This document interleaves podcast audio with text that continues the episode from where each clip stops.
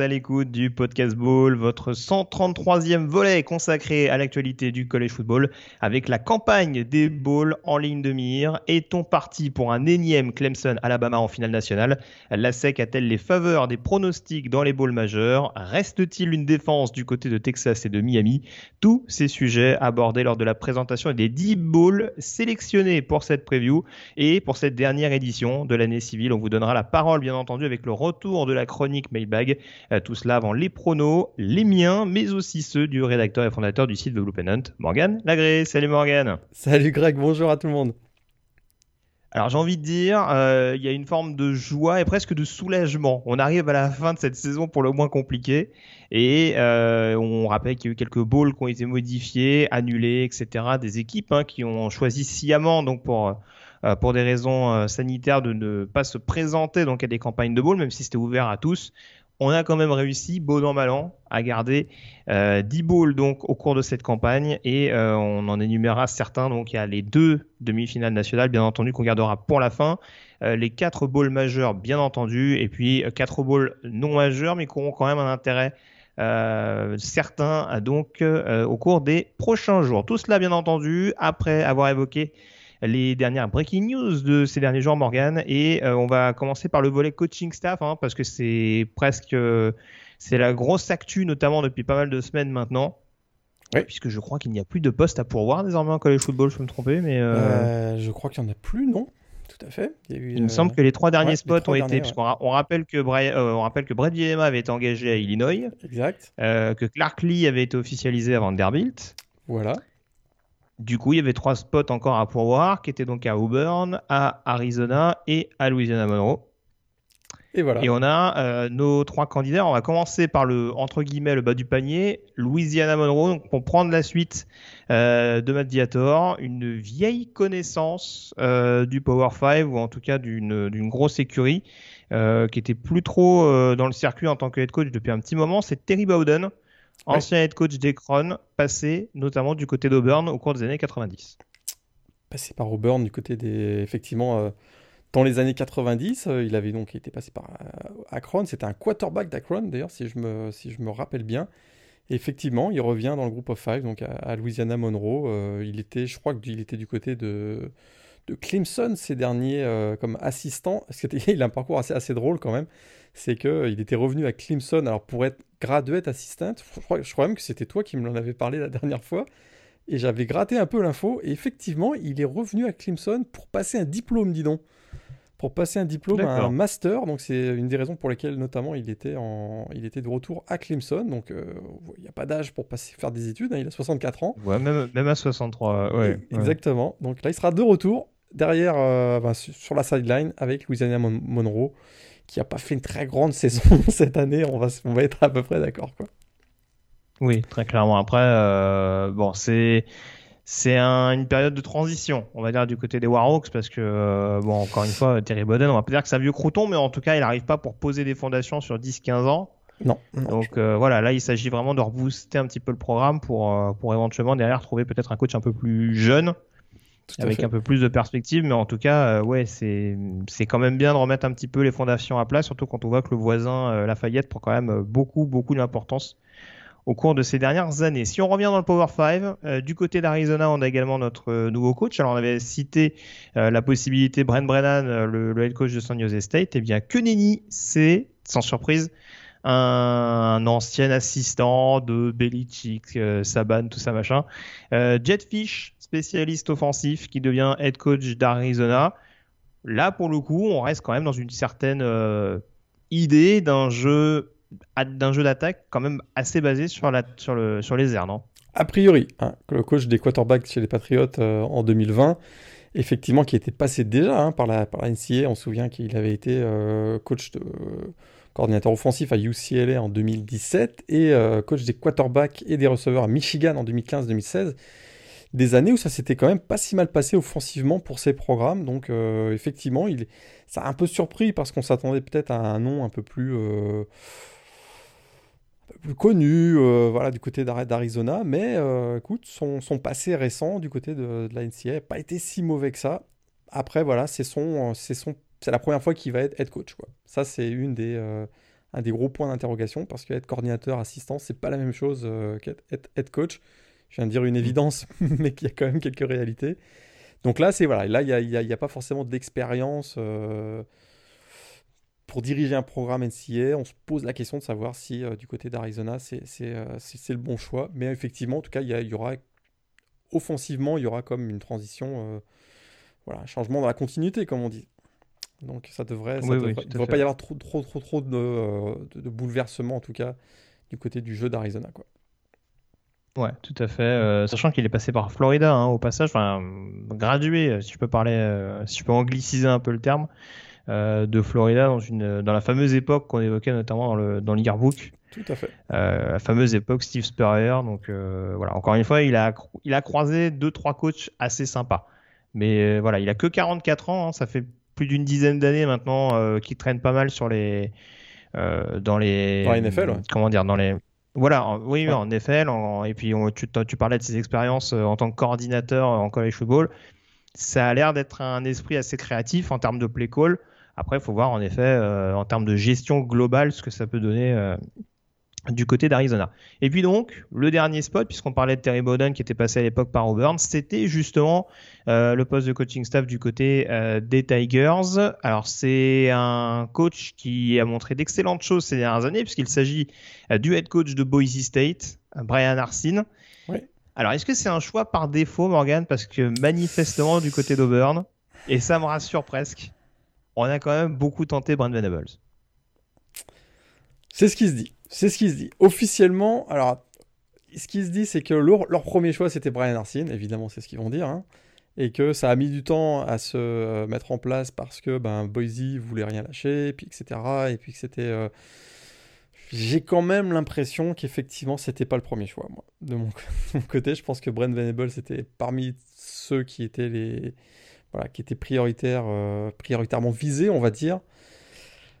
Ça reste quand même, je trouve, un choix intéressant. Je t'avoue que. Euh, alors, ce qui est curieux, c'est qu'il avait succédé à Gus Malzahn déjà à Arkansas State en 2013. Hein. Ça, c'est une petite anecdote.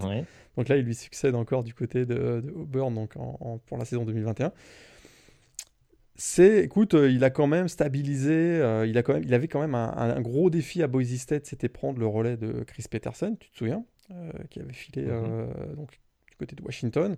C'était pas gagné d'avance. Il a quand même euh, parfaitement pris le programme de Boise State, qui a gardé ses valeurs, qui a gardé son système, de jeu, qui a gardé son aptitude à, bien recruter pour un programme du groupe of five. Donc, il a quand même, je trouve, c'est pas si mal que ça. ce qu'il a fait du côté de Boise State, je suis plutôt, j'ai quand même envie de croire que c'est un assez bon choix, mais pour répondre directement à ta question, je crois pas que c'était le premier choix euh, du côté d'Auburn, euh, cette arrivée de, Brian Arsene. C'est ça. Alors après, attention, hein, c'est pas tout à fait le même contexte par exemple qu'un Jetfish, mais c'est vrai que le contexte Boise State, dans un programme qu'il connaît bien, hein, puisque c'était en l'occurrence là aussi un programme dont il était sorti diplômé, où il a été quarterback, etc. Ah, il, est, même né à Boise. Hein. Il est voilà, né à Boise. D'ailleurs, voilà, exactement. D'ailleurs, j'ai dit une bêtise que du coup, le... il me semble pas que son successeur ait déjà été annoncé, donc il reste, il reste encore ah un, bah un, poste à pouvoir. Tout à fait. Euh, il me semble qu'il y a possiblement la promotion du coordinateur offensif Eric Kezo qui est dans les, qui est dans les papiers, mais c'est pas sûr du tout à l'heure où on se parle. Donc euh, voilà, j'ai vu passer du Kellen Moore, mais je sais pas si la belle saison offensive des Cowboys euh, peut jouer en sa faveur en l'occurrence. Il est jeune, mais ça, oui, oui, il est jeune aussi, mais euh, c'est vrai que là, pour le coup, euh, sur un, euh, je, ce serait, c'est presque une rencontre qui, est, qui, est, prédestinée à, à, se faire. Mais bon, bref, soit dit en passant, ouais, c'est sûr que il y a un contexte qui connaît très bien à Boise State. Il y a eu en effet un an à Arkansas State où, bon, j'ai pas dans l'idée qu'on ait pu énormément, qu'on ait pu juger énormément de choses en, en l'occurrence. Hein. Euh, même, si son, même si sa fiche était globalement positive et qu'il y a eu Ball à l'arrivée. Il y a deux années quand même à Texas en tant que coordinateur sous la, sous la coupe de Mike Brown. Là, c'est vrai que passer directement de Boise State à la SEC, avec tout le respect que j'ai pour le programme des Broncos, euh, c'est quand même c'est- un saut euh, vertigineux. Faut pas exagérer, mais en tout cas, euh, va y avoir quand même une pression tout autre, surtout dans un climat où on n'est pas entre guillemets l'enfant du pays, quoi. Ouais, et absolument, il va être un peu sus- ouais, il, il va être regardé un peu plus particulièrement parce que tu comme tu le dis, c'est pas un enfant du pays, c'est même pas un enfant de la SEC. Donc il, a une- pardon, il va avoir une certaine pression, c'est certain, et, euh, et notamment une pression médiatique hein, qu'il connaissait pas du tout à Boise. hein. Boise est cadre euh, plutôt tranquille. Là, ça va être les projecteurs euh, sur lui tous les jours, toute l'année quasiment. C'est effectivement une gestion différente, bien bien différente. La SEC, hein, c'est un animal à part, comme on dit. hein. Donc, donc attention, Ouais. ça risque d'être. Et, voilà, et on- puis- et puis même en et puis même en termes de recrutement, je vais pas mettre te couper, mais euh, en termes de recrutement, c'est pas spécialement un territoire qui connaît vraiment. Euh, Boise State, ça n'a jamais été le programme. Alors certes, c'est un programme du Group of Five, mais pour un pro- pour un top programme du Group of Five, ils n'ont pas souvent été réputés pour aller chercher euh, ne serait-ce que des 4 étoiles ou quoi que ce soit. C'est souvent des joueurs qu'on a développés. Il l'a très bien fait d'ailleurs du côté de l'Idaho. Mhm. Mais c'est sûr que, ouais, comme tu dis, dans une conférence qui est quand même extrêmement particulière, où c'est la course à l'armement perpétuelle, euh, et sachant qu'en plus, on en parlait la, semaine, enfin, la dernière fois lors de la dernière émission, Auburn a perdu du, du terrain par rapport à ses principaux concurrents de par le licenciement tardif de Malzahn. Ça peut être quand même quelque chose à surveiller. Je ne connais pas ses compétences en termes de recruteur, mais là, il va falloir envoyer beaucoup plus du lourd que ce qu'il avait l'habitude de faire du côté de Boise. On peut se dire qu'Auburn, ils vont l'encadrer quand même avec une bonne équipe pour justement garder euh, le contact euh, local avec les lycées locaux et puis les pipelines dont on parlait, etc. Je Mhm. pense qu'ils sont quand même intelligents, ils vont, ils vont mettre dans la meilleure situation possible. Mais c'est sûr que même si on regarde, hein, Gus Malzahn avait fait quand même un très très bon travail au niveau du recrutement euh, par rapport. C'est toujours la même chose. hein. Il y a un, gros- un voisin qui prend beaucoup de place, hein, Alabama. Donc, euh, il avait quand même fait un du très très bon travail, Gus Malzahn, à, ce- à ce niveau-là. Euh, quoi qu'on en dise, ils ont quand même été chercher un quarterback 5 étoiles avec Bonix, hein, ce qui est quand même pas si mal que ça. Et euh, Mhm. là, c'est vrai qu'il va y avoir un gros point d'interrogation, mais je me dis qu'ils vont quand même bien l'encadrer, à mon avis, Brian Arsene, pour. Ils ils ont pas, ils ont pas pris une, une décision euh, complètement folle non plus, euh, j'imagine, du côté de, du côté d'Auvergne, quoi. Oui, non, c'est sûr, on est d'accord.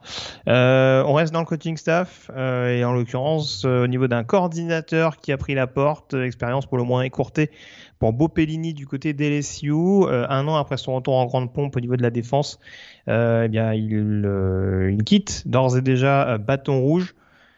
Alors, on sait que Ed, Orgeron, quand ça lui convient pas, ça lui convient pas. On se rappelle de la situation Matt Canada euh, sur le poste de coordinateur Ah ouais offensif. Ouais, tout à fait. Là, on n'a pas laissé le temps, mais il faut dire que la saison, quand même, malgré les nombreux départs qu'on avait évoqués, etc., ça commençait quand même à faire tâche. Il y avait quand même un petit peu trop de points concédés par la défense de Louisiana State. Beaucoup de points accordés. C'est vrai que, comme tu l'as dit, une défense jeune, mais c'est surtout, euh, c'est surtout les schémas proposés et l'incapacité des ajustements de Bopellini. Je veux pas faire, voilà, je veux pas faire la caricature, mais c'est peut-être, voilà, c'est un coach peut-être d'un autre temps, quoi. Et c'était très bon dans les années euh, 2000. C'est peut-être moins adapté aux années 2020, quoi. Et je pense que euh, se dit, euh, il veut pas prendre le risque de recommencer l'expérience. Euh, dès le premier match, on se souvient, hein, près de plus de 550 yards hein, contre Missouri, tu te souviens, et 45 points. Enfin, dès le début, on a compris que ça allait être Contre compliqué. Mississippi State. C'est contre Ils Mississippi pris State, beaucoup pardon. contre Missouri, mais ouais, en ouverture, mais contre Mississippi State qui a, qui a galéré derrière. euh. Derrière, ça avait galéré aussi, ouais. Donc, je me dis, euh, voilà, c'est c'est peut-être pas adapté comme il aurait dû euh, au, nouveau, au nouveau système de la SEC. hein. On, on sait très bien que maintenant, dans la SEC, c'est par l'attaque qu'on gagne depuis, euh, je pense que depuis quelques années. L'arrivée de Len Kiffin au poste de coordinateur offensif à Alabama a quand même beaucoup changé les choses. Et l'état d'esprit et les mentalités dans la SEC, maintenant, c'est ça- c'est par l'attaque que ça, que ça gagne et moins par la défense. Et lui, il est peut-être un peu voilà, dans ce... euh, voilà, dans ces coachs un peu à l'ancienne qui euh, qui ont pas du tout euh, qui se sont pas du tout adaptés au, au système d'aujourd'hui quoi. Si je veux être, carica- si je veux être caricatural, c'est plus un coordinateur de Big Ten, non? Bah, écoute, euh, c'est vrai que euh, dans la Big Ten, ce serait peut-être une un- Bah, il vient de Yellowstone State, hein, tu te souviens, qui est donc euh, Bah ouais, bien sûr, bien sûr. Et puis encore une C'est fois, il était coach à. Nebraska, alors qu'il n'a Ouais. pas toujours été en Big Ten, mais bon, c'est ouais, je... C'est- c'est- c'était plus son terrain de, c'était plus son terrain de jeu, je pense. C'est plus, c'est plus son état d'esprit. Et en Ouais, effet, oui, vu sa région natale, oui, ça m'étonne pas. Et donc, on ne connaît, euh, voilà, connaît pas encore son successeur et c'est beaucoup d'intérêt aussi pour savoir ce qui va se passer du côté d'LSU.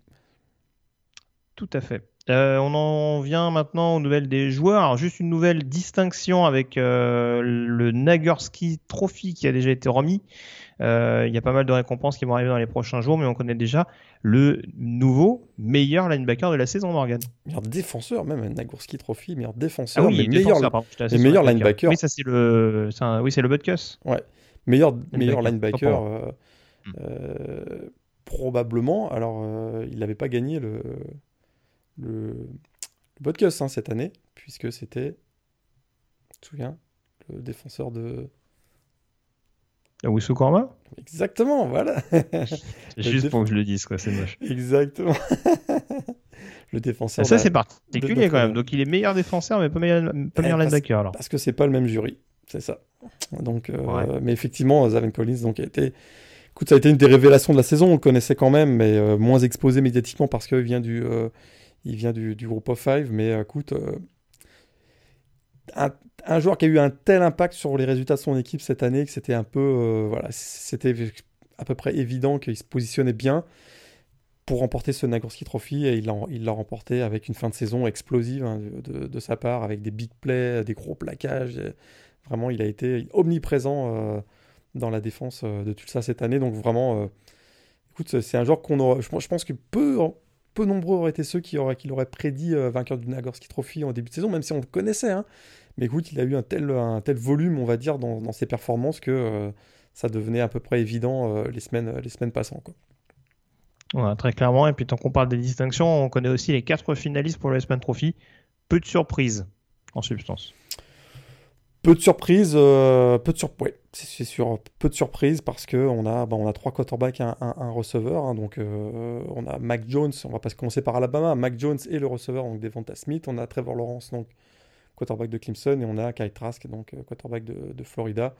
Effectivement, pas de surprise. C'est sûr qu'il y a des joueurs qui auraient peut-être mérité d'être invités, comme Najee Harris notamment, qui a été si brillant en, fin de saison, mais effectivement, il n'y a pas, de surprise. Mais ça reste quand même assez ouvert. hein, les quatre candidats, les quatre week-end candidats ont vraiment des, des arguments. Je trouve qu'il n'y a, pas un- il a pas un gros favori cette année. Je ne sais pas ce que tu en penses, mais euh, je vois que parfois j'ai quelques débats là sur, les, sur, Twitter ou Facebook avec certains d'entre vous et euh, on voit que les avis sont partagés. Donc euh, ça peut être, c'est, assez ouvert, je pense. Bah, Trevor Lawrence, malheureusement, il y, a les, il y a les deux matchs qu'il a manqués qui, vont, qui pèsent un peu dans la balance, je trouve.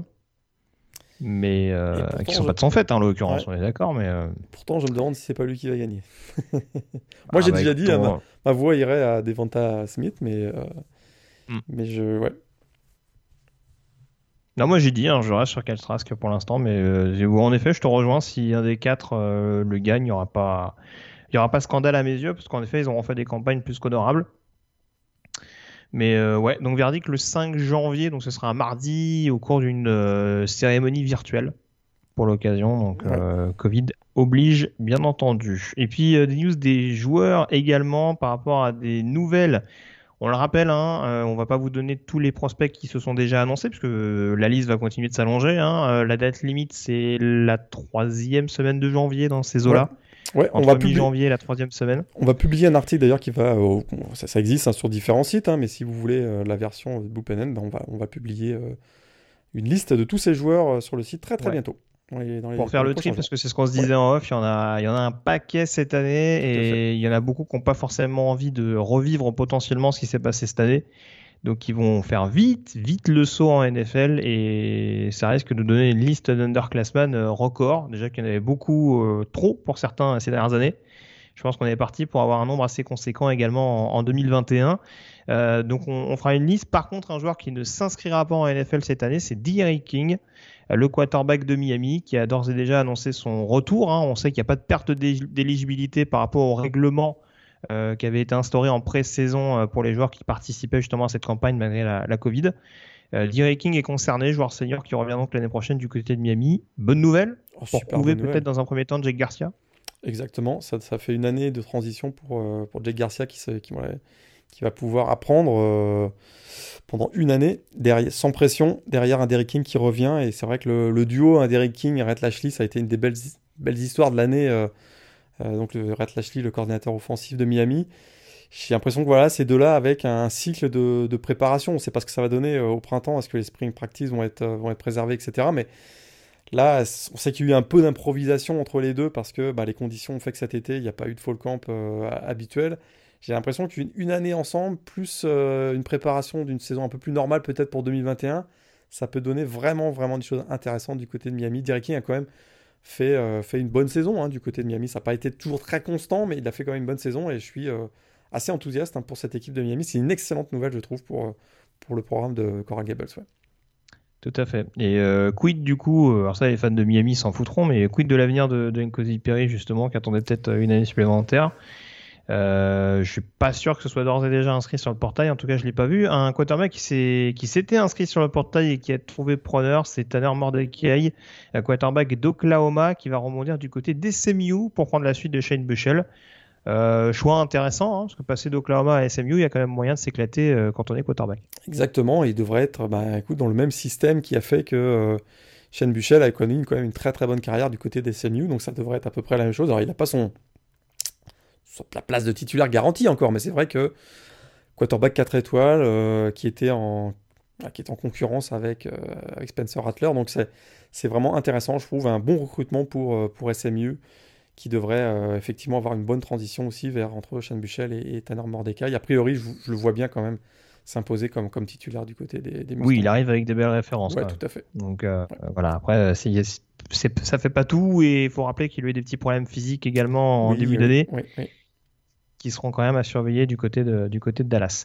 Et puis malheureusement, ça a été un peu une thématique tout au long de cette année, mais on va terminer cette rubrique Breaking News par une, euh, par une nouvelle dramatique euh, en provenance de, de l'État de l'Utah, puisqu'on a appris donc euh, en début de week-end le décès du running back freshman des Utah Utes, freshman de l'année, je crois d'ailleurs dans la conférence. Absolument, c'est ça, c'est incroyable. Tate Jordan. qui est donc décédé à l'âge de 19 ans. Alors les circonstances sont un petit peu floues mais j'ai cru voir passer un décès Enfin, comment dire ça? Un décès involontaire par arme à feu. Enfin, en gros, un espèce de. Il s'est tiré dessus involontairement, de ce que j'ai vu. Après, bah, je sais pas s'il y a d'autres détails. Euh. On n'a pas trop de détails encore, mais les dernières euh, les infos qui ont été données hein, par les autorités locales, c'est qu'effectivement, il y a une personne qui est décédée, donc Ty Jordan, avec mm. un, voilà, un, coup de feu au niveau de la hanche. Et. Euh, il semblerait que les premières conclusions, ce serait que ce serait accidentel, hein, que voilà, euh, il, se serait, il aurait tout simplement joué avec, avec, avec son arme à feu, il se serait tiré dessus. Mmh. Ça, c'est, euh, euh, c'est, c'est, vraiment dramatique parce qu'effectivement, un joueur qui était promis un bel avenir, hein, freshman de l'année dans la conférence Pac-12, qui avait très très bien fini et, surtout qui était, c'est ce qu'on apprend ces derniers jours, hein, qui était vraiment un peu le voilà, un joueur charismatique de l'équipe, très drôle, qui, qui, qui s'entendait très très bien avec ses coéquipiers et euh, effectivement, bah voilà, un avenir, un avenir aussi euh, brillant et brisé dès, euh, dès sa première saison. C'est, Je me permets un petit commentaire quand, quand même. Voilà ce qui arrive hein, quand, quand on autorise le port des armes dès l'âge de 18 ans, bah, dans les, comme dans l'état d'Utah. Bah, c'est, ce, ce, type d'accident qui arrive. C'est, c'est port, d'armes sans permis. Port d'armes sans permis. Bah, voilà ce qui arrive. On est d'accord, mais bon, ça se, ça se rajoute à la liste des, des nouvelles très tristes de cette année, malheureusement. Euh, donc, euh, bah. Un peu compliqué de terminer cette rubrique là-dessus. Mais bon, on va essayer de revenir, euh, de se focaliser un peu sur le terrain malgré tout. on va désormais aborder les bowls importants, notamment de cette campagne 2020-2021. C'est parti, on va commencer par les bowls non majeurs.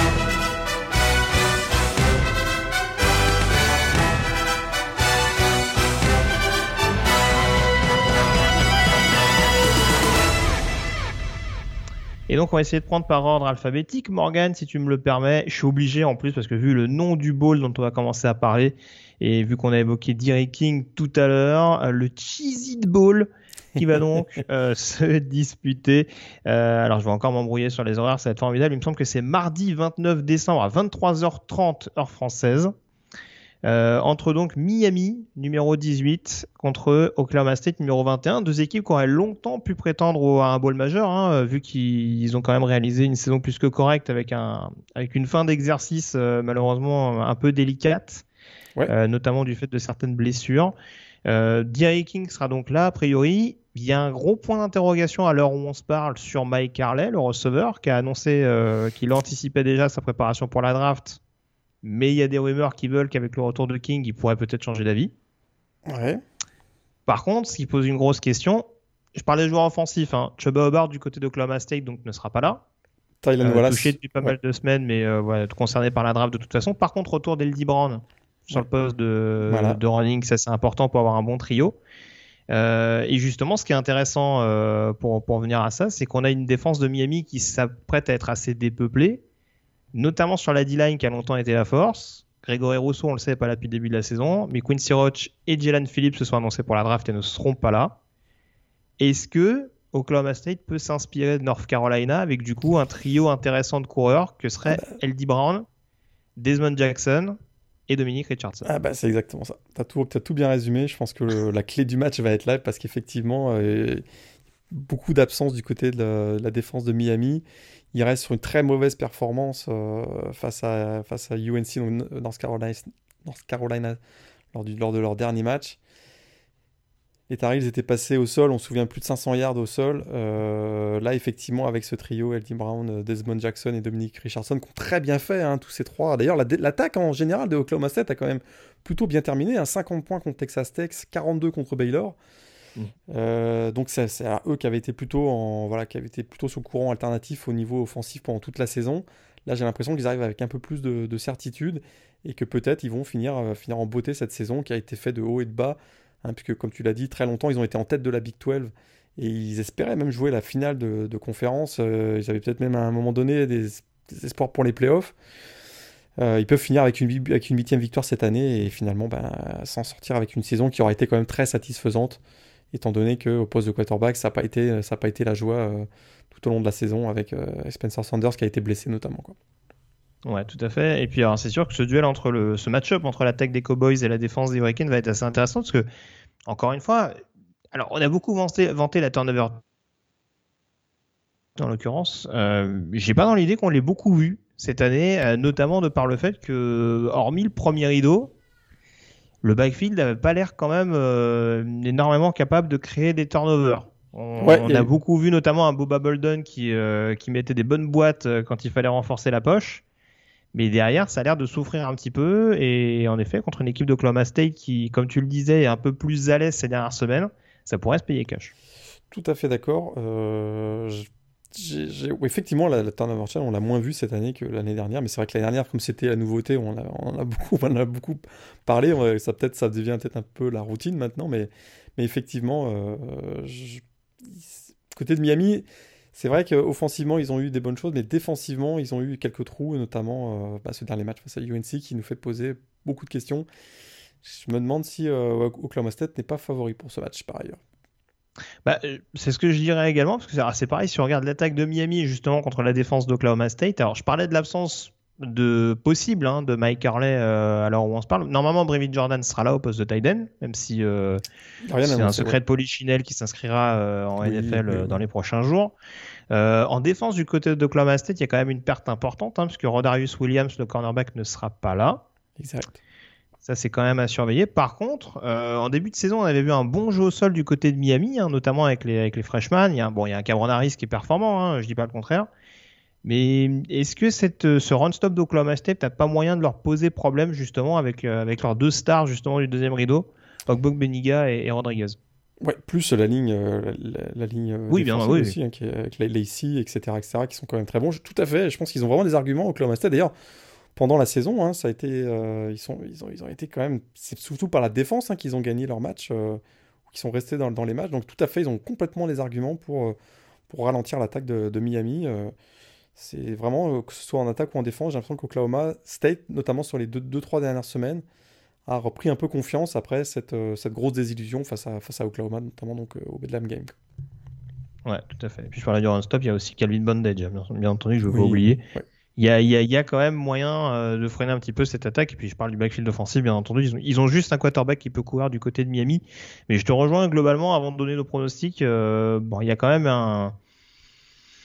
Il y a quand même une petite dynamique qui a l'air en faveur des Cowboys sur, euh, sur ce match-là. Si on prend un autre bowl non majeur qui se disputera lui dans la nuit du mardi 29 au mercredi 30 à 3h du matin dans l'Alamo Bowl, le fameux Alamo Bowl extrêmement ah euh, mouvementé. Euh, deux équipes qui ont un passé qui ont un passé assez commun, hein, parce que c'est deux équipes qui se sont croisées il n'y a pas si longtemps que ça au niveau de la, de la Big 12 à l'époque. Texas et Colorado qui s'affrontent donc. Euh, les Buffaloes qui ont réalisé une campagne assez prometteuse, en tout cas euh, plus que surprenante pour la première année de Carl Dorel. À l'inverse, Texas qui est l'équipe classée de ce match, hein, numéro 20, pourtant euh, énième saison on va dire pour le moins décevante sous la coupe de Tom Herman. Et là aussi, comme pour Miami, je parlais de défense un peu dépeuplée du côté de Texas. Pas de Joseph Osai, pas de Caden Stearns, pas de Chris Brown le safety. Euh, je dois en oublier un autre. Je crois qu'il y a Tecon Graham sur, le, sur la ligne défensive.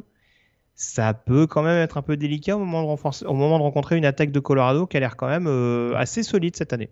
Surtout au sol, hein, euh, avec l'éclosion de Broussard, là, qui a été une des belles révélations. Il est freshman d'ailleurs, lui, si je ne me trompe pas, donc il a été une des belles révélations. Sophomore. Sophomore. Euh, qui a voilà, connu... très jeune encore. Ouais, qui a connu donc une, vraiment une très très bonne saison. Carl Dorel, coach de l'année hein, dans la Pac-12, donc aussi étonnant d'ailleurs. Euh, ils étaient, on les attendait. Euh, bah, ils ont été en lutte avec USC pour une place en finale de conf euh, jusqu'à jusqu'à cette défaite de, la toute fin de saison face à Utah. Donc effectivement, Colorado peut-être un peu revanchard pour vraiment voilà gommer cette défaite face aux Utes qui, qui, leur a coûté une saison invaincue finalement. ils seront peut-être vont peut-être profiter effectivement des, des, absences, des nombreuses absences défensives du côté de Texas où on aura quand même euh, quelques arguments en attaque. Hein. Euh, Sam Ellinger notamment sera, sera présent. Hein. J'ai pas vu son annonce. Euh, j'ai pas vu une annonce qui, comme quoi il serait, il serait absent. D'ailleurs, il pourrait même revenir l'année prochaine. J'ai pas vu non plus qu'il ait annoncé qu'il ne reviendrait pas. pour mmh. comme exactement les raisons comme tu as expliqué, cette année, c'est une année blanche finalement, donc on peut, on peut revenir sans perdre son éligibilité dès la saison prochaine. En tout cas, voilà, un gros intérêt. C'est vrai que plutôt intéressé de voir la dynamique de Colorado. C'est vrai que pour les deux équipes, ça a été un peu, euh, ça a été un peu euh, la même chose partout au niveau national. C'est vrai qu'il n'y a pas eu de match euh, hors conférence, donc on aime bien évaluer, voir faire une évaluation croisée finalement entre des programmes qui, sont, qui sortent de conférences différentes. Et plus particulièrement pour Colorado, je trouve, je suis vraiment intéressé de voir face à une équipe qui reste quand même assez talentueuse comme, comme Texas. Je suis vraiment intéressé. quoi. J'espère que les deux équipes vont prendre vont jouer le jeu. C'est souvent le cas. Hein. C'est vrai qu'il y a peut-être une démotivation après cette longue saison, euh, on sait que ça a été une année, particulière, mais on sait que aussi une fois que les joueurs sont sur le terrain, la motivation revient, et je m'attends quand même à un match, euh, un match intéressant. Quoi. Ouais, je serais pas surpris, t'en parlais il y a quelques jours, que du côté de cette attaque de Texas, euh, on donne beaucoup de responsabilités à Bijan Robinson, pour vraiment voir ce qu'il a dans le ventre sur un match comme ça. on a vu en effet qu'il avait. Alors, je sais plus c'était quoi le dernier match de la saison du côté de Texas, mais on a vu qu'il avait vraiment montré des choses intéressantes. Et là, en plus, contre cette euh, défense de Colorado qui, en effet, euh, a montré certaines failles contre Utah, notamment de par la blessure de son linebacker star dont, on avait parlé sur une précédente émission de Nate Landman, ça peut quand même être euh, un axe vraiment à, exploiter. Et je serais pas surpris que ce match dure pas très longtemps parce que si Texas joue beaucoup au sol et que Colorado donne beaucoup la gonfle à, à Jarek, à Jarek Broussard, ça peut en effet être un match extrêmement axé sur du jeu au sol. Euh, et, je pense qu'on peut quand même avoir pas mal de points, mine de rien, parce qu'on l'a répété tout au long de la saison, mais cette défense de Texas euh, a pas été rassurante du tout. Et bon, cette, la défense de Colorado, ça reste un groupe très jeune et ça reste une défense de Pac-12. Donc euh, il y a quand même moyen d'avoir pas mal de spectacles, mais je pense que si on aime le jeu au sol, on peut être, on peut être pas mal, pas mal gâté sur, ce, sur cet Alamo Bowl. De toute façon, l'Alamo Bowl, il y a souvent des points. C'est souvent très spectaculaire. On ne sait pas pourquoi. C'est pas toujours des grosses affiches. Mais ça finit toujours en, en shootout ou en, match à gros, gros, gros score. Tout à fait. Je vois pas pourquoi 2020 ferait, exception à la règle euh, en l'occurrence. Donc, euh, match à surveiller à ce niveau-là. On passe au Citrus Bowl qui nous plongera d'ores et déjà dans l'année 2021. Euh, ce sera le 1er janvier à 19h heure française, le Citrus Bowl entre Auburn et Northwestern, classé numéro 14. Alors, je parlais d'un possible festival de points du côté du Texas-Colorado. Je sais pas pourquoi, j'ai pas le même sentiment sur ce match-là. ouais, c'est pas la même physionomie a priori, ouais, tout à fait. Je sens que ça va blinder en défense. Alors Northwestern, de toute façon, c'est ce qu'ils ont fait depuis le début de la saison. Euh, je sais même pas. Alors encore une fois, la Big Ten a eu une, à une, à une saison pour le moins tronquée en termes de nombre de matchs. Mais ils ont vraiment productif cette saison. Enfin, pas de running back vraiment numéro 1. Donc, ça va être un gros, gros comité euh, pour tenter d'exploiter euh, les failles de cette défense d'Auburn. Euh, et du côté d'Auburn, on a quand même vu l'émergence d'un Tank Bingsby notamment. Il n'y a pas d'opt-out, au niveau du des receveurs. Donc normalement l'escouade de, de Bonix sera présent. Mais là c'est pareil, j'ai un peu envie de dire, il faudra peut-être s'attendre à de la défense et à du jeu au sol sur ce match-là. Bah, surtout que c'est Kevin Steele, le coordinateur défensif, qui est coach par intérim pour ce match, mhm. avant la, prise de pouvoir de Brian Arsene. Donc euh, bon. Euh, mais effectivement, je m'attends aussi à un combat plus au sol. Euh, même s'il y a quelques armes offensivement dans les airs, effectivement, pour Auburn, on les connaît, hein, Bonix, mm. Seth Williams, etc., Schwartz, etc. Ouais, surtout que je l'ai pas dit, juste euh, pour, pour, la petite parenthèse, euh, Grain Newsom, le cornerback de Northwestern, s'est annoncé pour la draft et j'ai un doute sur le fait qu'il participe à ce match. Oh, je serais surpris qu'il participe. Je t'avoue, quand il s'annonce comme ça, mm. généralement, euh, il opte mm. pour, pour, le ball, quoi. Mais on est d'accord. Ouais. Mais, euh, mais du côté de Northwestern, effectivement, c'est vrai que c'est une équipe qui est plutôt rugueuse défensivement. On, le sait, hein, il reste quand même sur un titre de champion de Big Ten West cette année, battu en finale, vous le savez, par Ohio State euh, dans un match euh, qui était au couteau quand même, match très défensif. C'est leur première participation au Citrus Bowl depuis 97, mais peut-être une petite lueur d'espoir pour avoir un jeu un peu plus ouvert, c'est que à la baguette normalement de l'attaque de Northwestern, on devrait avoir Peyton Ramsey. Je pense qu'il n'a pas annoncé qu'il était absent pour ce match.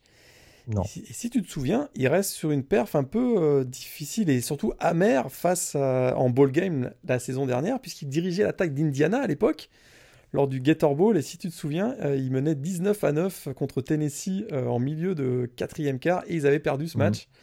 23-22 et euh, je me demande si il aurait pas une petite revanche à prendre sur cette mauvaise performance, en tout cas c'est cette déception face à Tennessee l'an dernier. Voilà, j'ai vraiment cherché loin à avoir une petite motivation supplémentaire pour, bah, pour un match intéressant. Vrai voilà. C'est vrai que pour le coup, c'est ce qu'on disait, hein, c'est le paradoxe de ce joueur-là, c'est que euh, il, montre, il a montré des bonnes choses à Indiana l'année dernière et il en montre de nouveau à Northwestern. Mais si on prend la fiche brute, entre guillemets, cette saison, même s'il y a le match contre Ohio State qui, qui n'aide pas, c'est 9 touchdowns, 8 interceptions.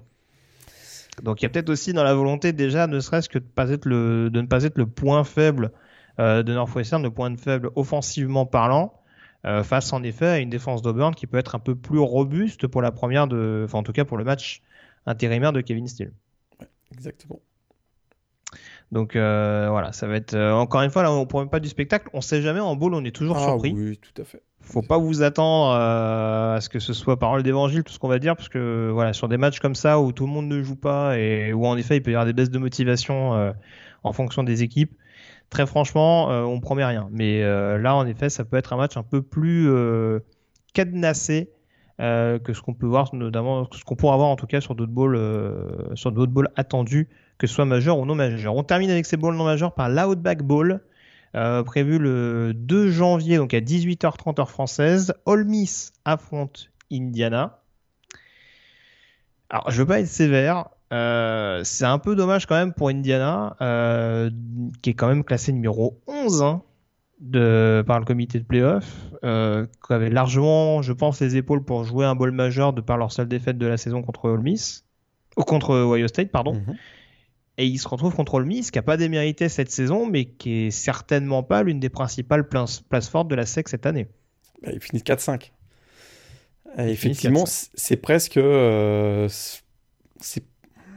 c'est presque insultant pour Indiana, je trouve. C'est euh, parce qu'en fait, ils, font quand même une superbe saison. C'est la troisième meilleure équipe de la Big Ten, a priori. Euh, pas invité à un bowl nouvel an qui sont numéro 11. en plus, surplus de motivation, bah là, je fais un, lien avec ce que je vous disais précédemment, c'est que ben, Indiana reste sur en ball game cette grosse déception contre Tennessee l'an dernier.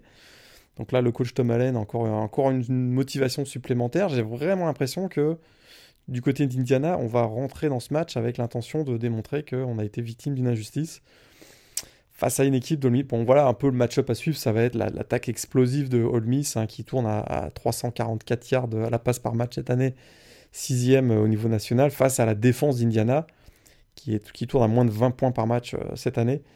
Ça va être un peu, à mon avis, le, ça va être, euh, ça va être le, match-up à suivre. Un petit, un petit info comme intéressant, Tom Allen, si je me trompe pas, était coach des linebackers à l'époque de la Long Shark Defense hein, du côté d'Olmis.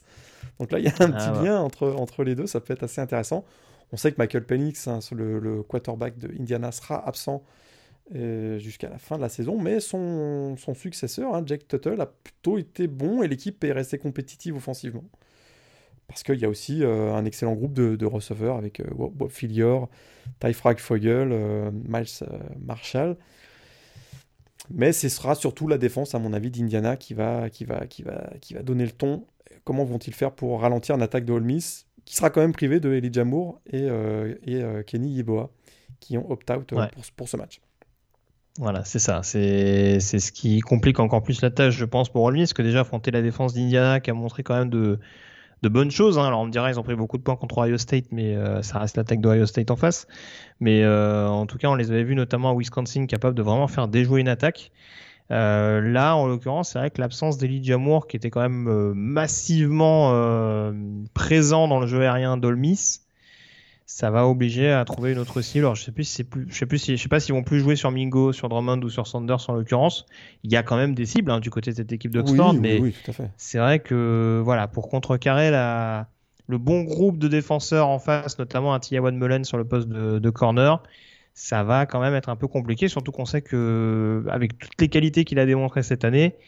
Matt Corral, il est pas infaillible en termes d'interception. Euh, bah, c'est un peu ce que j'allais dire, c'est que il est capable de faire 4, 5, 6 interceptions au mi-temps. Et là, il joue contre Indiana, qui est probablement une des équipes les plus opportunistes de la saison, euh, qui, a, créé un nombre de turnovers incroyable. Donc, euh, vraiment, j'ai vraiment peur pour Matt Corral. Voilà. Et moi, j'ai peur pour le match-up entre euh, l'attaque d'Indiana et, la London Dolphins Defense. Mais là, je... même si l'attaque, en effet, je pense que Stevie Scott va beaucoup toucher le ballon. Un pronostic comme ça, j'ai jamais, j'aurais jamais autant pronostiqué de jeu au sol sur un, sur un podcast, mais euh, je pense qu'on va le tester pour voir un petit peu ce que ça donne.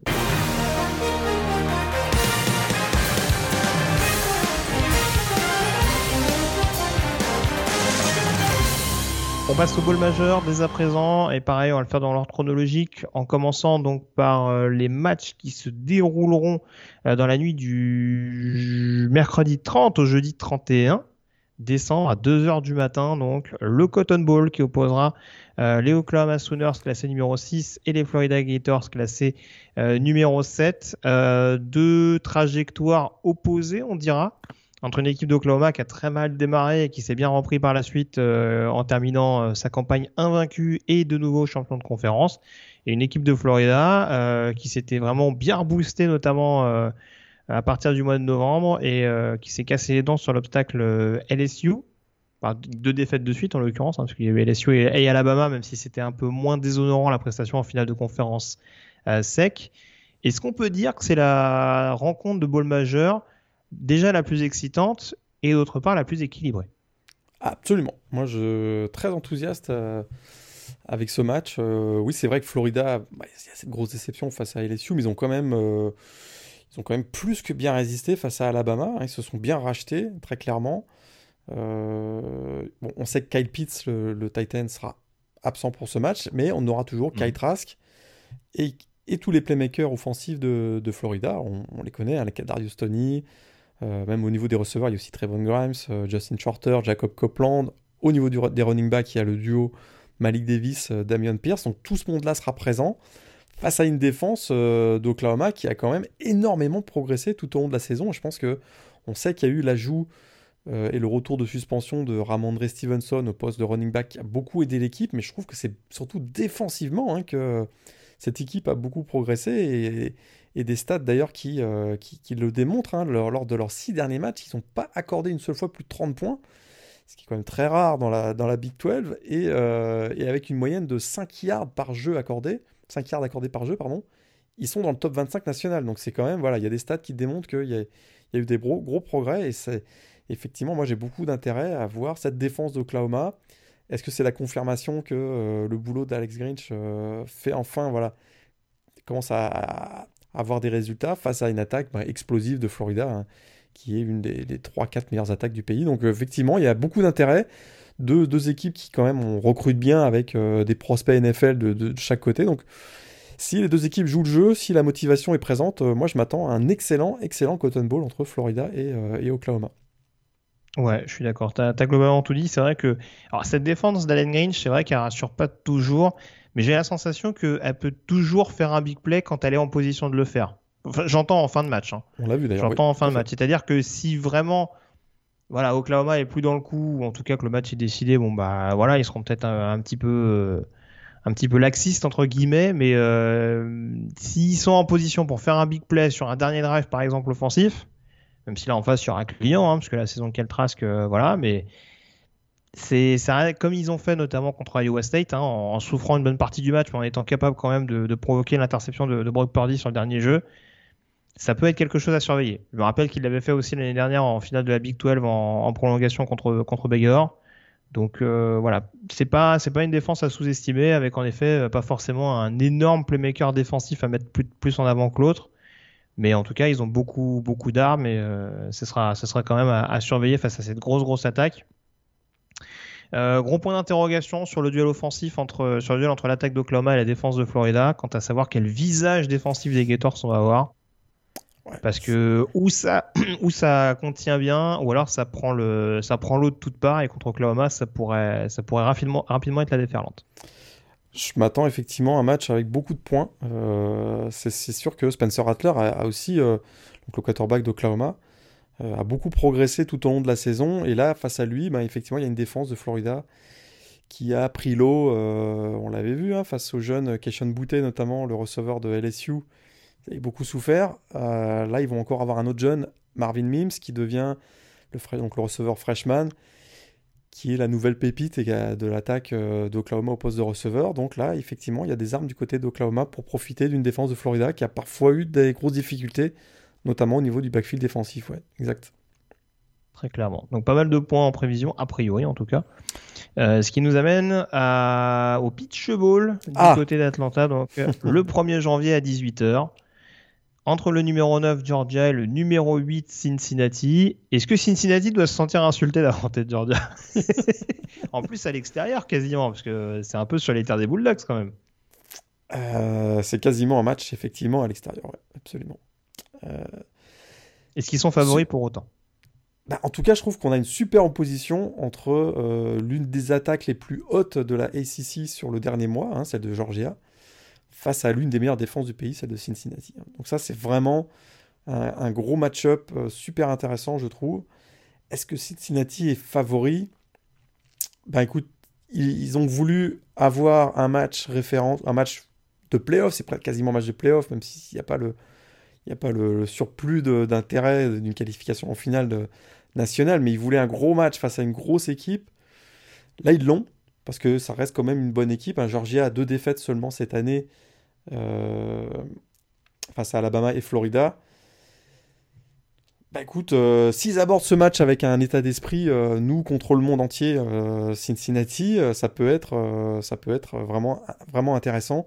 J'ai aussi hâte de voir Desmond Reader, comment il va se débrouiller face à une défense de la SEC. Parce que c'est vrai que pour lui, c'est un gros test. Hein. Il, a, il a été dominant dans sa conférence américaine tout au long de la saison, vraiment des performances excellentes, match semaine après semaine. Là, c'est un calibre un peu supérieur et euh, je ne mets pas du tout en doute ses compétences. J'ai vraiment de l'intérêt à voir comment il va se comporter parce qu'on commence à, dire de lui qu'il pourrait être un prospect NFL. Donc, euh, face à mmh. voilà, se, mesurer à une défense comme celle de Georgia, ça, ça reste intéressant. Et puis, euh, c'est sûr que bah, je parlais de l'attaque la plus haute. J'ai hâte de voir JT Daniels. Hein. C'est vrai qu'on on se dit que comment, comment, ça va, se passer pour, pour cette attaque de, Georgia qui semble avoir trouvé le leader dont ils avaient besoin, euh, qui, leur manquait, désespérément à cette attaque. Quoi. Ouais, c'est sûr. Avec, euh, en plus, euh, pardon, il y, a eu une, bonne surprise hein, avec. c'est Daijun Edward, je crois, le, le running back qui, qui, qui sort d'une bonne prestation en fin de saison régulière. Donc, ouais, non, ça, commence en effet, comme tu disais, à bien bien tourner au niveau de cette attaque de Georgia. Hein. Peut-être enfin le l'empreinte Todd Munken qui commence à, se mettre en place, hein, même si malheureusement pour les Bulldogs c'est peut-être un petit peu tardif. Mais là, c'est sûr qu'il y a un bon test en face, avec en plus pas beaucoup de joueurs hein, qui ont décidé de se mettre en retrait, malgré en effet il y aurait pu y avoir une petite baisse de, motivation du fait de se dire on fait une énorme saison et, euh, et au final on n'est pas spécialement récompensé, en tout cas pas avec des playoffs. Là, la majeure partie des cadres sont toujours là, notamment un Mike Jestander sur le, sur le poste de edge rusher face à une position quand même où généralement Georgia se débrouille pas mal, hein, la ligne offensive. Euh, J'avoue que je suis assez excité à l'idée de voir le duel entre Pickens et, et Gardner. Je pense qu'il va y avoir deux trois tards Oh qui, oui. vont, Oh oui. qui vont partir ici Ah et oui. là. Mais euh, oui, oui, en effet, des deux côtés, c'est vrai que les deux quarterbacks vont être très scrutés. Euh, voir si vraiment JT Daniels euh, peut, sur un match de cette ampleur-là, il n'a pas toujours ébloui, mais en tout cas, c'est clairement mieux que ce qu'on pouvait voir en début de saison avec Stetson Bennett et, et Diwan Matisse. Si vraiment sur un match comme ça, face à une défense aussi, aussi rigoureuse, il peut confirmer qu'il est la solution potentielle pour Georgia l'année prochaine. Et puis en effet, Desmond Reader, euh, voilà, qui nous a montré qu'il était capable de, faire des bons choix dans des moments chauds, dans des duels vraiment âpres. Et là, en effet, face à lui, il va quand même y avoir une défense euh, un petit peu énervée, euh, avec notamment, alors j'en ai pas parlé, hein, Jermaine Johnson, le, je l'ai oublié dans les breaking news, euh, qui a annoncé son transfert pour Florida State. Hein. Ouais, puisqu'on sait que ça bataille de toutes parts. Hein. C'est des postes qui sont triplés, quadruplés au niveau de la défense de Georgia. Il devrait quand même être là. Donc avec avec Ojuleri, ça aurait donné un, un duel d'edge rusher assez assez sympathique. Et en effet, voilà, Cincinnati va être, va être testé. C'est peut-être pas le match-up qu'ils auraient voulu avoir face à une équipe de la SEC à deux défaites et qui a pas joué la finale de conférence. Mais en tout cas, ça peut nous donner quand même assez, un bowl assez sympa et, euh, et indécis jusqu'au bout. Et Georgia est prévenu. Hein. Euh, les équipes de la ICC face aux équipes du groupe of five en, en bowl majeur, ça s'est pas toujours très bien passé. On se souvient de UCF qui avait battu Auburn. Ouais. Donc euh, ils veulent pas être non plus euh, voilà ceux qui vont ceux qui vont être battus par une équipe du groupe of five. Donc je pense qu'il y a quand même un niveau de motivation qui va être présent du côté du côté des Bulldogs, ne serait-ce que euh, pour garder leur statut, on va dire. On sait que c'est très important de garder son statut dans le dans la SEC, sinon là ils vont être la risée de toute la SEC face à une équipe de, de Cincinnati qui est très valeureuse parce que moi j'en faisais très personnellement une équipe qui aurait mérité d'aller en playoff, je trouve. Donc, euh, donc euh, vraiment un match-up très intéressant aussi Georgia face à Cincinnati. C'est sûr. On passe au Fiesta Bowl prévu le samedi 2 janvier à 22h heure française qui opposera donc Oregon numéro 25, mais champion de conférence Pac-12 face à Iowa State numéro 10, battu en finale de conférence par euh, Oklahoma. Euh, on va dire que c'est. Alors je parlais d'Indiana tout à l'heure, hein, c'est- plus dans ce sens-là, tu vois, où je parlais d'Indiana qui peut quand même avoir des regrets, parce que malgré la belle saison d'Iowa State, euh, ils, ils ont quand même perdu un peu plus, avec plus de matchs certes au calendrier, mais ils perdent quand même des matchs en plus. Et euh, bon, c'est, je, bon, je, je vais pas être sévère gratuitement avec Iowa State. En tout cas, ça peut être un match là encore, on va beaucoup courir, Morgan, entre les Ducks et les, et les Cyclones. Les Ducks, ça leur tombe presque du ciel, hein, ce, ce bowl majeur, hein, en l'occurrence. Ah, ça retombe du ciel. euh, On se souvient qu'ils ont même pas, ils ont pas été champions de division. Hmm. Ils se sont retrouvés en finale de conf parce que Washington a dû déclarer forfait avec euh, un trop grand nombre de cas de Covid qui leur permettait pas d'avoir un effectif euh, au complet ou même avec un mi- minimum de joueurs pour se présenter face à USC en finale de Pac-12. C'est ça. Après, ils l'ont gagné. hein. Voilà, sur le terrain, euh, encore une fois, on avait fait le débrief. Ils ont été la meilleure équipe sur le terrain face à USC Clairement. et ils méritent de gagner le- le- ce match-là. Maintenant, on a quand même encore de la difficulté à analyser cette équipe des Ducks hein, parce que c'est que six matchs. Euh, Il y a clairement des playmakers en attaque. Il y a- quelques carences en défense. Ils ont beaucoup souffert d'avoir commis beaucoup de turnovers, notamment des turnovers très coûteux lors de leurs deux défaites. Bon, ils ont bien tenu défensivement contre Caden Slovis. Euh, là, on va voir ce que ça va donner face à Brock Purdy. Ça va être, ça va quand même assez intéressant euh, à voir. Est-ce que euh, cette victoire face à USC ben, va faire en sorte que ça va leur donner beaucoup plus confiance euh, parce qu'ils avaient quand même beaucoup souffert, notamment des, deux défaites, euh, notamment celle face à Oregon State? Donc là, il y a quand même un intérêt, je trouve, pour Oregon, c'est euh, donner un peu le ton et le momentum pour la saison 2021 face à une équipe d'Iowa State qu'on voit quand même quasiment, euh, bah, pas en fin de cycle, mais on sait que euh, bah, Brock Purdy va, partir, Charlie Collard aussi, quelques receveurs vont partir, il y a des défenseurs qui vont partir. Brice bah, il va encore jouer l'année prochaine, si je ne me trompe pas, parce qu'il est que sophomore.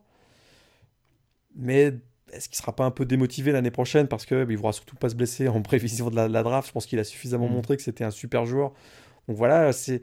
Mais d'un côté, pour Iowa State, voilà, bah, peut-être qu'ils ils sont dans un, dans un état d'esprit fin de cycle, ils veulent finir en beauté euh, après leur échec en, en finale de conférence euh, Big 12. Euh, et pour eux, c'est Écoute, le Fiesta Bowl, euh, j'ai regardé, c'est probablement le bowl le plus prestigieux de l'histoire du programme d'Iowa State. Donc il y a quand même ça, ils ont quand même à cœur de vouloir faire une belle prestation euh, face à Oregon. Ça reste quand même le Fiesta Bowl, un match, euh, un bowl majeur. Donc j'ai pas trop d'inquiétude sur la motivation des deux équipes pour, pour ce match-là, je t'avoue. Ouais, très clairement. Après, oui, je pense que la, une des clés, ça va quand même clairement être cette défense des Ducks euh, qu'on a vu pas mal en difficulté, notamment sur les deux défaites hein, concédées par, euh, par l'équipe de, Mario Cristobal. Et c'est vrai qu'on a vu du beaucoup mieux face à USC euh, dans ce qui a notamment permis à Oregon de faire la différence dans les moments clés. Et là, face à cette équipe d'Iowa State, en effet, qui est, capable du bon et, du moins bon, hein, à l'image de leur, de leur quarterback qui peut, qui peut déjouer à n'importe quel moment c'est sûr que ça peut être un, axe sur lequel appuyer du côté, du côté des Ducks pour, pour réussir à mettre la main sur, sur ce Fiesta Bowl. On passe à l'Orange Bowl du coup? Allons-y. Alors l'Orange Bowl qui est prévu dans la nuit du samedi 2 au dimanche 3 janvier à 2h du matin en française et qui opposera donc les Texas A&M Aggies numéro 5 au North Carolina Tar Heels numéro 13. Euh, euh, match qui pourrait également nous promettre un duel assez spectaculaire. J'ai presque envie de dire ce qui est le plus excitant sur ce match-là, c'est peut-être l'attaque des Tar Heels contre la défense des, des AM a priori, voilà, a priori, c'est sûr que c'est le match-up qu'on désignait au moment de la publication, voilà, de, des choix des deux équipes. Euh, même si on sait que c'est un contract ball, donc on savait que ça allait se finir en Texas A&M dans ce Carolina, mais la défense Texas A&M, hein, c'est 21 points par match cette année, une des meilleures défenses euh, de la SEC et du pays face à l'attaque explosive de North Carolina, 62 points contre Miami, 59 contre Wake Forest, 56 contre Duke, 56 contre Virginia Tech. Mais mauvaise nouvelle, Michael Carter, opt-out. Javante hmm. Williams, opt-out. Diami Brown, opt-out. bon, Samuel sera présent. Mais je pense qu'on n'aura pas tout à fait la même, le même, l'attaque de, UNC n'aura pas tout à fait quand même le même visage. Après, ça pourra permettre de voir les fameuses petites pépites qu'on a euh, derrière pour prendre la relève sur le poste de receveur. Tout à fait, tout à fait. Mais euh, là, ils vont jouer quand même contre une grosse. Je suis pas sûr qu'ils aient joué. Euh, bah écoute, quand ils ont joué contre une défense type euh, Texas A&M, Notre-Dame, ça s'est pas super bien passé, on va dire. donc, euh, donc, je suis un petit peu inquiet, je t'avoue, parce que Texas A&M, on l'a pas souvent dit, mais c'est une très grosse défense. Hein. Ils ont très très, ils été très convaincants tout au long de l'année. que ce soit sur le front fort avec notamment bah, même sur front 7 il y, a des gros clients qui ont quand même été euh, très brillants tout au long de la saison. Déjà, avec Michael Carter et Javonte Williams, je me, disais que ça allait pas être évident euh, pour ces deux-là. Là, ils sont absents. J'ai quand même quelques doutes, je t'avoue, pour cette équipe de, North Carolina euh, face à cette attaque, face à cette défense pardon, de, Texas A&M qui, bah, qui, qui, finit cinquième du classement, du classement CFP, qui est probablement la pire place, hein, on est d'accord, cinquième. Mm. Donc là, ils vont vouloir finir probablement, probablement en, et puis là, ça, reste l'Orange Bowl. L'Orange Bowl, c'est quand même un match mythique. Je suis vraiment convaincu que Jimbo Fisher, euh, dans la tradition euh, du sud des États-Unis, il, va, motiver son équipe pour, euh, pour, pour cette équipe. Bah, les joueurs comprennent que rajouter sur son CV une victoire à l'Orange Bowl, ben, ça va, ils vont garder ça toute leur vie. Donc je suis pas du tout inquiet de la motivation de l'équipe de Texas A&M, je t'avoue. Oui, non, c'est sûr, c'est sûr. Après, c'est vrai que c'est pareil. Hein. Je parlais beaucoup de Brand Venables dans le processus de, recrutement, mais Michael Coe, ça va quand même se voir au bout d'un moment quand même, parce que euh, il a quand même posé les fondations du côté de Notre-Dame et euh, du côté des AM, on voit que c'est quand même une défense qui monte en puissance. Et quand on voit certains recrutements, euh, notamment Jalen Jones et euh, Marvin Lille, je pense que c'est pas parti pour s'arrêter tout de suite. Donc, et c'est vrai que contre le sol, ils ont vraiment été dominateurs cette saison vous me direz, ça passe de plus en plus dans la sec, mais en tout cas, défensivement, euh, voilà, c'est quand même costaud de réussir à, freiner quand on sait que c'est une équipe qui a joué notamment Jaris du côté de Bama. Euh, voilà, finir quatrième au niveau national. Là, en plus, tu disais contre North Carolina qui va jouer sans ses deux coureurs principaux. C'était plus dans ce sens-là, parce que je pense qu'ils ont les moyens de, de, trouver éventuellement de, de, trouver une parade pour euh, avoir une relève au niveau du poste de receveur. Au niveau du backfield offensif, j'ai un peu plus peur du côté de cette équipe des Tar Heels. Et en effet, tu parlais de Notre-Dame. On avait vu qu'une fois que le jeu au sol avait été bien muselé, ce qui a été la grosse force aussi des, des Irish cette année, bah derrière, oui, euh, Samuel, euh, bon, il reste encore un peu, un peu foufou dans son jeu. Et c'est un peu, c'est un peu compliqué des fois. Euh, voilà, il y, a des, y, a des pertes de balles qui, qui peuvent être assez coûteuses à la longue. Donc c'est sûr que ce match-up peut, être, peut être un peu rédhibitoire en l'occurrence s'ils ne trouvent pas des solutions au sol. Et en face, même si l'attaque d'AIM n'a pas été fabuleuse cette année, en tout cas, ils ont pour le coup, ils ont eu un bon jeu au sol également. Ah, très bon, c'est un peu plus un peu plus dispatché en l'occurrence en termes de responsabilité. Euh, ils vont se retrouver contre North Carolina qui a un peu de répondants, notamment Chas Surratt qui est, qui est un, des, un des linebackers euh, euh, les plus prometteurs. il finit une saison à 91 plaquages. Enfin, il est assez productif, 6 sacs également. Il est optable pour ce match aussi, lui. Ah, d'accord, ça m'avait échappé. ça m'avait échappé. Donc, c'est aussi une, une, absence de poids du côté de la défense de North Carolina. Et d'ailleurs, ouais, c'est vrai, tu le disais, le Texas A&M était pas mauvais au, jeu au sol. Je pense que même c'est leur identité. Hein. On voit qu'Isaiah Spiller, euh, euh Anya Spiel, euh, Smith, pardon, a vraiment été plutôt bon tout au long de la saison. Euh, c'est d'ailleurs le 15e meilleur jeu au sol du, pays. Et bah, la défense de UNC, privée de Chasserat, en plus, pas toujours été brillante cette saison face au jeu au sol. Donc je m'attends, voilà, il va falloir que euh, Samuel fasse un très gros match parce que je pense que côté de Texas A&M, on va quand même marquer pas mal de points, notamment grâce au jeu au sol, je pense. C'est ça. On se rappelle notamment des matchs contre, euh, je crois que c'était Wake Forest et Virginia Tech, hein, où ils avaient concédé beaucoup, beaucoup de points face à des gros, gros jeux au sol. Exact. Et ouais, ça peut, ça peut quand même être un peu, un peu compliqué à la longue.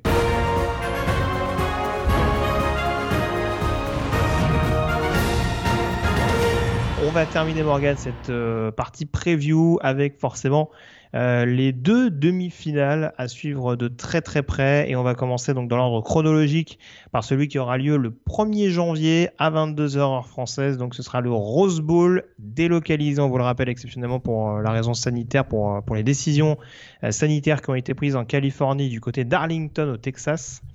Alabama qui affronte Notre-Dame. J'ai presque envie de dire au moins Alabama, il joue presque à la maison, mais bon, Texas et l'Alabama, c'est pas vraiment à côté non plus. en tout cas, Alabama numéro 1 contre, euh, contre Notre-Dame numéro 4. La grosse attaque d'Alabama contre l'excellente défense de Notre-Dame dans un remake de la finale nationale 2012-2013. Est-ce qu'il faut s'attendre à la même résultante, à savoir une vague écarlate qui déferle sur Notre-Dame? Les bookmakers, hein, c'est 19.5. Euh, la cote, voilà, le Alabama est favori par 19.5 points pour ce match. C'est le plus gros écart, euh, la plus grosse cote de l'histoire des playoffs. Donc euh, c'est pas compliqué. C'est sûr que les bookmakers, eux, ils ont, ils ont fait leur choix. Ils voient un remake de la finale de la saison 2012. Hmm. C'est sûr que Alabama, euh, bah écoute, c'est 11-0 euh, champion de la SEC. Euh, une stat qui est complètement hallucinante, c'est qu'ils ont gagné en moyenne leur match cette saison avec un écart de 30,2 points. 30,2 points, c'est le nombre de points d'écart moyen par match cette année pour Alabama. Et la défense n'est pas folle. Hein. C'est hallucinant. Donc, c'est sûr que là, c'est compliqué. On, voit que la seule façon. Bah, on ne voit pas comment Alabama peut faire un match sans marquer beaucoup de points. C'est sûr que euh, se dit que la seule façon d'y arriver pour les Fighting Irish, c'est de faire aussi bien que Florida et un peu, mieux, c'est-à-dire d'outscorer Alabama, ce qui est quand même assez, hallucinant. Est-ce qu'ils ont les armes pour le faire?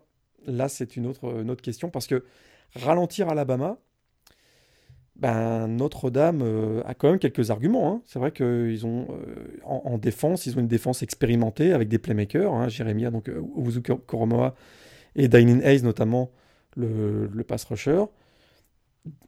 Une des meilleures défenses contre la course du pays. Hein. C'est vrai que ils ont été, ce sera peut-être l'une des clés du match d'ailleurs. C'est vrai qu'ils ont une défense top 15, 110 points, 110 yards par match cette saison du côté de, de Notre-Dame. Ils ont muselé Travis Etienne, on se souvient dans le premier match face à Clemson. Ils ont même chose face à Michael Carter et Javante Williams.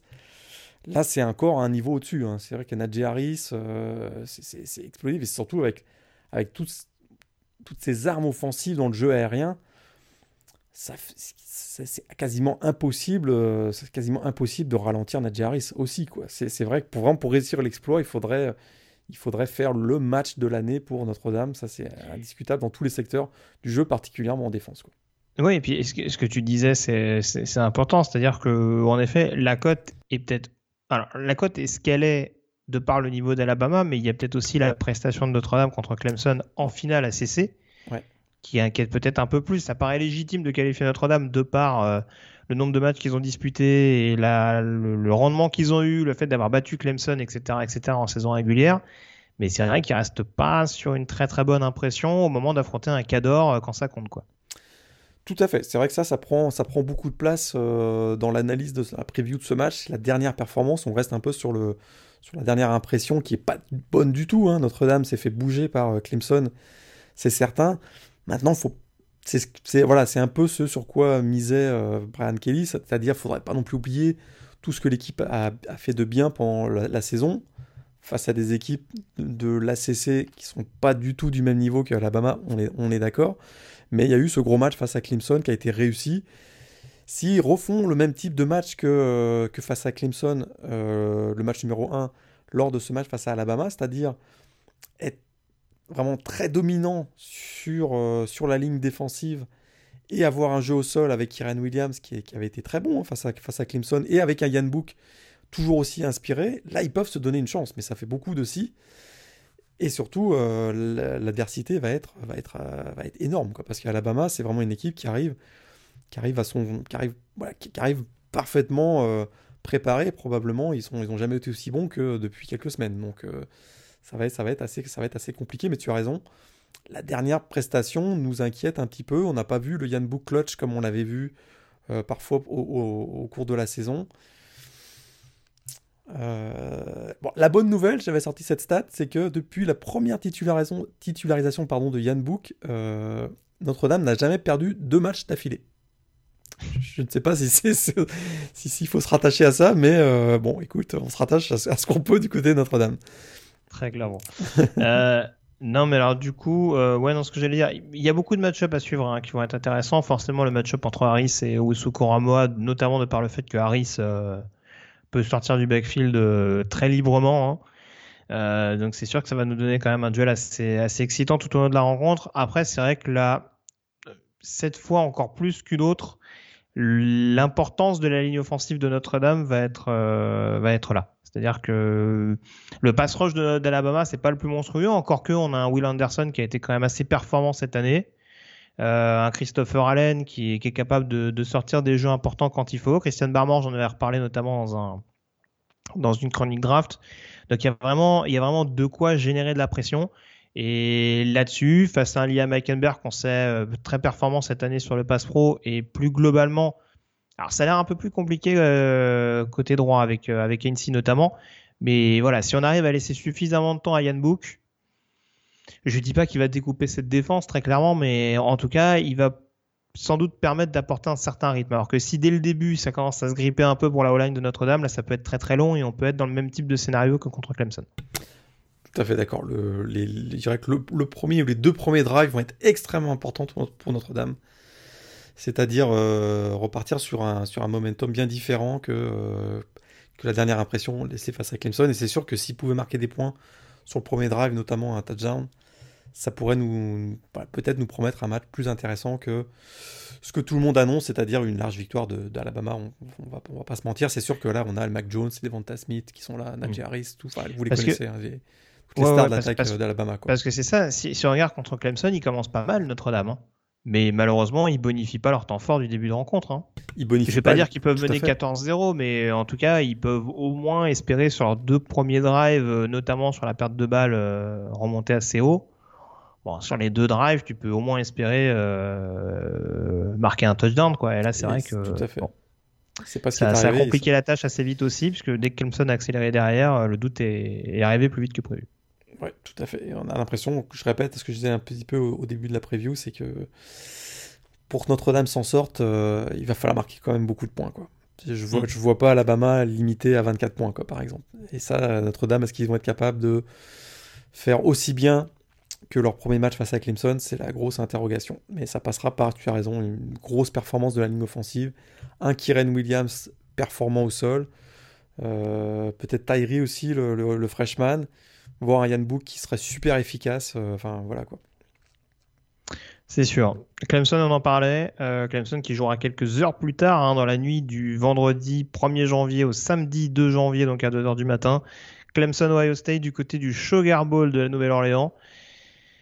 Retrouvailles donc pour Clemson avec ah le Superdome. Où ils avaient perdu donc l'année passée contre Ah bah. euh, LSU en finale, retrouvailles également avec l'équipe qu'ils avaient battue en demi-finale de euh, playoff la saison passée dans une fin de rencontre haletante. Il me semble que c'était du côté du Fiesta Bowl Exact. Troisième fois en avec 5 ans. l'interception. euh, Troisième fois en 5 Ouais. ans que les deux équipes se rencontrent d'ailleurs en playoff, hein, puisqu'ils se sont rencontrés aussi en Tout à fait, 2016, 2019 donc et 2020. Il y a beaucoup de visages déjà connus par, par Clemson euh, quand ils arrivent au mois de janvier. Mais euh, en tout cas, voilà, le remake sur ce match-là entre Clemson et Ohio State, rencontre qui apparaît paradoxalement tout aussi déséquilibrée, en tout cas au premier abord, et de ce qu'on voit sur l'ensemble de la saison et sur ces dernières semaines. Est-ce que ça peut être rééquilibré par le fait que Dabo Sweeney euh, se soit pas gêné pour mettre un peu le feu aux poudres? Euh, alors, il pas, alors on va, on va pas lui reprocher d'être honnête et de donner son point de vue sur Ohio State. Bon, il les a classés quand même 11e, ce qui me paraît quand même un peu sévère pour une équipe qui a vaincu cette année. Euh, maintenant, voilà, est-ce que ça nous pimente pas un peu cette rencontre qui paraissait sur le papier un peu à sens unique pour Clemson, en tout cas de ce qu'on avait vu notamment en finale ACC Tout à fait. D'ailleurs, j'en profite pour prendre une question qui nous a été posée sur Twitter par Bayfield. hein. Quelle chance Mhm. donnez-vous à Ohio State contre Clemson et de quoi ont-ils besoin pour les battre?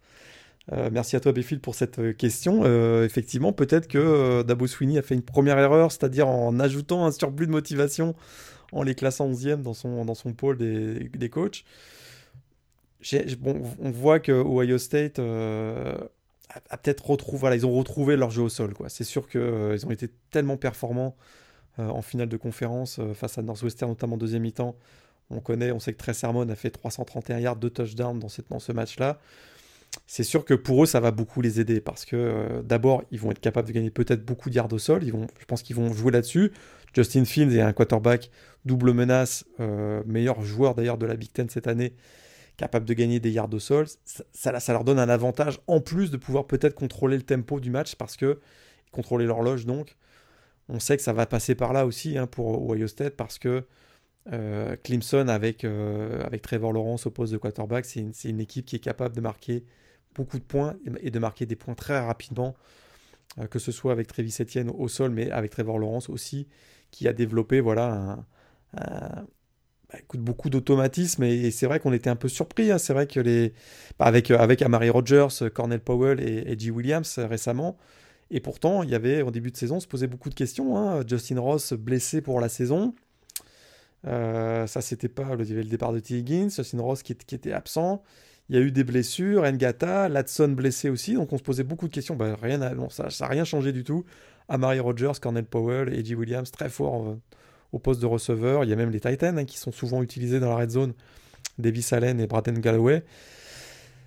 Donc vraiment, j'ai l'impression que ce qui va être déterminant, je répète, et pour répondre vraiment à ta question, c'est le jeu au sol d'Ohio State va être prédominant. Ils doivent absolument s'imposer au sol parce que j'ai l'impression que, d'ailleurs, on ne sait toujours pas si Chris Olavi va jouer, hein, euh, le receveur de- Mhm. de- des Buckeyes. J'ai l'impression que euh, Justin Fields, je pense que c'est là où on va, aller maintenant dans cette preview, il va quand même souffrir face à la défense de Clemson. Bah oui, on avait expliqué qu'en finale de conférence, ça avait été quand même un facteur assez déterminant et on le répète, hein, Brian Venable, c'est un coach qui ne se gêne pas, un coordinateur qui ne se gêne pas pour blitzer d'entrée, histoire d'envoyer un message et de voir ce que le quarterback en face a dans le ventre pour éventuellement ajuster derrière. Et on- Et là, c'est vrai qu'en effet, avec cette ligne défensive euh, extrêmement euh, euh, fournie, capable d'apporter énormément de rotation et du coup de mettre sous pression cette, euh, cette ligne offensive d'Ohio State, qui est souvent performante hein, sous la coupe de, de Ryan Day, même si cette année je la trouvais un peu moins impressionnante, mais encore une fois, on a peut-être un échantillon un peu moins, euh, un peu moins important à, à disposition. Mais c'est vrai que là, en l'occurrence, une fois que ça va glisser de partout, notamment au niveau des, euh, des DB, va falloir voir comment Ohio State va être capable de s'adapter euh, et si en effet euh, Justin Fields qui sort d'un match sans contre Northwestern, est-ce que là pour le coup le fameux doute dont, je parlais, dont je parlais tout à l'heure pour Notre-Dame, est-ce qu'il va pas s'installer plus vite que prévu et que ça va rapidement euh, sceller le, le sort d'Ohio State? Deux, Alors, deux je te- matchs, je te- deux matchs difficiles d'ailleurs pour Justin Fields, hein, parce que c'est vrai que même face à Indiana, on se souvient qu'ils avaient fait des gros ajustements euh, en défense euh, du côté d'Indiana. Et tu l'as dit, hein, Brent Venables, le coordinateur défensif de, de Clemson, écoute, c'est un fabuleux stratège. hein.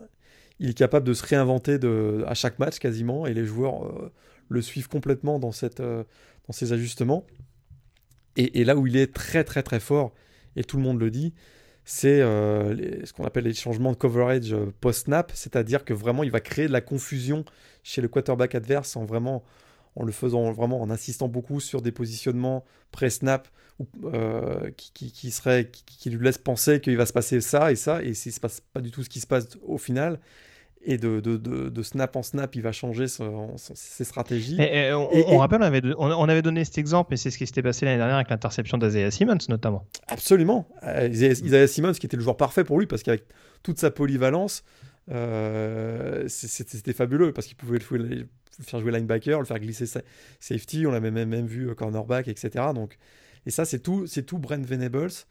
Euh, et, et, ça m'inquiète beaucoup pour Justin Fields, parce que Justin Fields, il a montré des limites dans sa capacité, dans la lecture de jeu, etc. J'ai peur que pour lui, ce soit très très compliqué. Quoi. Et on l'avait vu face à Northwestern, il a fait un très mauvais match. Alors, il, paraît qu'il était un peu blessé à un, pouce, hein, me si j'ai bien lu. Mais euh, je ne compterais pas trop sur une grosse performance de Justin Fields dans les airs, même s'il a montré beaucoup de progrès cette année, notamment avec sa connexion avec Chris O'Leary et Garrett Wilson. là, face à Clemson, ça va être un autre niveau. Bah, alors, moi, c'est ça qui m'inquiète un peu. Après, on va, peut-être juste parler du, jeu au sol que, tu évoquais tout à l'heure. Mais c'est vrai qu'en effet, ça, ça, avait été pointé du doigt le fait que l'absence de Levy lui avait fait quand même pas mal de, l'avait fait pas mal souffrir contre Northwestern. Mais autant l'année dernière, j'avais la sensation qu'il avait énormément de cibles à disposition. Je pense à des, à des Austin Mack, euh, des KJ Hill, etc., etc. J'ai l'impression que derrière, mis Levy et Wilson, même les Tiden, c'est pas beaucoup utilisé cette année. Hein. On a sorti euh, Julian Fleming du chapeau contre Northwestern, le, le true freshman. Ouais, qui a fait un bon match. Ouais. ouais. tout à fait, bien sûr, mais quand on sait que Ryan Day jouait beaucoup avec une attaque très très écartée, où justement il y a énormément de receveurs capables d'apporter des solutions, là cette année, c'est, je sais pas si c'est plus du fait de Justin Fields ou, ou s'il y a peut-être en effet un groupe de receveurs qui est un peu moins impressionnant euh, sorti des deux titulaires. Mais c'est vrai que ça, ça peut être problématique en effet. Contre, bah, en plus, là, c'est pareil, un poste de cornerback où il y a beaucoup de rotation avec euh, des Kendrick, euh, des Goodrich, des Booth, etc. Quoi. Un des problèmes aussi de Justin Fields, hein, c'est qu'il a une tendance, une légère tendance à vouloir jouer le big play à chaque fois qu'il a le ballon. Quoi. Et c'est mm. vrai que ça a beaucoup marché avec Rhys O'Leary, qui, qui, est un receveur de profondeur, Garrett Wilson aussi. Mais quand il faut construire des drives avec des passes courtes et euh, avec sur des receveurs de possession, ben, Justin Fields, il est moins là, où il a moins de réflexes, ou peut-être euh, moins d'automatisme. Et effectivement, et on a plus vu Chris O'Leary et Garrett Wilson. Et quand, quand ceux-là sont blessés ou absents pour cause de Covid, ben, c'est, il manque quelques armes. Peut-être qu'on n'a pas suffisamment euh, joué effectivement sur des répétitions avec un jeu aérien un peu différent que le big play, le home run à chaque fois. quoi. Et je persiste ici, mais alors je pense pas qu'on néglige, c'est peut-être un peu sévère, mais je pense qu'on n'a peut-être pas suffisamment mis le doigt quand même sur le, sur le, sur le départ de J.K. Dobbins. Parce que avec tout le talent que peuvent avoir Meister Tig et, euh, et Trey Sermon, on l'a vu hein, notamment avec la prestation de Sermon contre Northwestern, euh, c'est quand même difficile de trouver un running back euh, capable d'être euh, de, de, casser autant de plaquages, d'être de, de, comment dire de d'amener la défense à se recentrer un peu plus sur la boîte et justement d'ouvrir un peu plus ces espaces euh, sur les côtés, ces, ces espaces profonds, en tout cas ces espaces profonds dont tu parlais. Et je pense que quand tu as un peu moins l'appât qui fait que la défense vient vers toi, ça pousse Justin Fields à devoir prendre des décisions euh, un peu plus incertaines, en tout cas un peu plus dans le trafic. Et c'est aussi ce qui fait qu'on a ce genre de situation euh, cette année où on a des matchs où, où, il a l'air de sortir un petit peu de sa, de sa partie parce qu'en effet, il y a un jeu au sol qui est peut-être un peu moins performant et un J.K. Dobbins qui va un peu moins avaler, on va dire, le, euh, ce rôle de, de, de, star offensive. Je ne sais pas si Justin Fields a vraiment pris la pleine mesure de son nouveau rôle de leader dans cette attaque, notamment de par le, le rendement du jeu au sol. Alors, tu, nous parlais justement de l'importance du, jeu à la course pour Ohio State. Est-ce que toi, tu es optimiste dans cette optique-là, justement, euh, dans un match-up face à celui comme Clemson? C'est très ce c'est pas le même type de joueur que J.K. Dobbins. Hein. Euh, c'est moins un workhorse euh, running back, on va dire. il est moins puissant, on va dire. C'est c'est pas un joueur qui va gagner, qui gagne autant de yards après le premier plaquage. C'est vrai qu'il a été, il a été, il, a, il a gagné beaucoup de yards dans l'open space face à, face à, face à Indiana, face à pardon euh, Northwestern. Mais euh, pardon, mais, euh, mais effectivement, c'est là où j'ai encore un gros point d'interrogation. Je me demande d'ailleurs si Master Tig n'est pas plus un joueur qui peut être utilisé dans ces drives un peu. Ces longs drives où on va gagner peu de yards, etc. Très sermon. C'est mm. vrai que dès le premier plaquage, euh, ça va frapper fort hein, du côté de Clemson. Je suis pas convaincu qu'il va gagner les 2-3 yards pour aller gagner le, force down, par exemple. Quoi. Ça, c'est un point d'interrogation, mais peut-être qu'ils vont trouver finalement des systèmes qui vont, qui vont surprendre qui vont déséquilibrer et déstabiliser la défense de Clemson pour justement créer des open field dans lequel Tressarmon, par contre, pour le coup, est, très, très, très efficace. Quoi. Mmh, tout à fait, ouais. Oui, puis euh, je le disais, voilà, après, euh, quand on fait blitzer notamment euh, beaucoup de personnes au niveau du front seven, ah, il y a des risques, quoi. Il y a des risques, il y a des, risques, des risques à s'exposer et en effet, je le disais, tu as par exemple des tight ends qui sont extrêmement, qui sont souvent incorporés mais pas toujours ciblés dans le domaine aérien. Hein. Je parlais de leur faible rendement d'un point de vue statistique. C'est pas parce qu'ils captent pas beaucoup de ballons qu'ils n'auront pas d'importance, notamment sur le jeu au sol et sur leur capacité à ouvrir des brèches mm. euh, au jeu à la course. Si vraiment la défense de Clemson s'expose un peu trop. Euh, on se rappelle l'année dernière justement de cette course euh, plein centre de Jackie Dobbins où, Kevin Wallace avait perdu son slip. Donc voilà, on n'est pas à l'abri de ce genre de, situation en l'occurrence sur, sur ce match-up là. D'ailleurs, en perdant, perdant, de perdre les slips, on n'a pas beaucoup parlé de la défense de Ohio State, mais je trouve qu'il n'y a pas des gros playmakers comme on avait l'an dernier, hein, les Chase Young, Jeff Okuda. Euh, Damon Arnett, etc. Ils ont accordé près de 500 yards à Indiana hein, quand même. Mm. Ça, ça m'inquiète. Euh, on n'a pas beaucoup parlé de ça, mais ça m'inquiète quand même. Euh, Ohio State, c'est vraiment pas la, meilleure, la même défense que ce qu'on avait vu l'an dernier. C'est pas une mauvaise défense, hein, on va pas non plus exagérer. Mais là, face à Trevor Lawrence et, compagnie, je suis. Ah, c'est ça, il y a peut-être un peu trop de menaces pour mm. vraiment réussier à les contenir sur la durée. ouais. ouais donc là, euh, ils ont même plus les pass rushers qu'on connaissait ces dernières années, hein, les Joey Bossa, donc euh, Nick Bossa, Chase Young. Alors, un, Trevor Lawrence qui joue dans un fauteuil, c'est injouable. C'est injouable. C'est ça. Bah, déjà que l'année dernière, oui, il, avait quand même beaucoup souffert, notamment en première mi-temps. oui. Et pourtant, il leur claque la course de, de, quasi 35-40 euh, yards. Donc, Tout à fait ouais, vaut mieux pas lui donner trop d'aise. Et je te rejoins en effet, c'est vrai qu'il y a un groupe de linebackers qui a pas été épargné, il me semble, en plus par les, par les blessures cette année. Baron Browning, là, le, leur, linebacker qui était absent face à Northwestern, et il est encore euh, très incertain pour, cette euh, demi-finale. Donc ce, ce, Sugar Bowl. on, on répétera jamais assez. Euh, très Etienne, dès qu'il y, y a la moindre brèche. ouais. On le perd de vue Non, c'est pas bon. Peut-être toute petite lueur d'espoir pour Ohio State. le Superdome de la Nouvelle-Orléans. Clemson en playoff c'est 0-2. Et Ohio State a gagné le seul match qu'ils ont gagné en playoff en demi-finale, c'était au Sugar Bowl, au Superdome de la Nouvelle-Orléans. C'était contre Bama, c'est ça Avec le catch de Michael Thomas Exactement, euh, la première année des playoffs. Donc, euh, écoute, peut-être que le, Superdome va être encore le. Bah, il y a encore le chat noir du côté de Clemson, eux qui ont perdu lors, deux matchs, notamment bah, le, dernier face à LSU. Quoi. Ah, c'est fou, on n'a plus la malédiction du numéro 1 depuis l'année dernière, donc maintenant on se rattache à ce qu'on peut au niveau des, malédictions et, euh, des, éléments de, superstition. Euh, on a fait le tour sur ce Clemson Ohio State. Euh, juste pour la petite parenthèse, avant qu'on passe au mailbag, juste donner des résultats très rapidement sur les balls qui ont déjà eu lieu à l'heure où on se parle.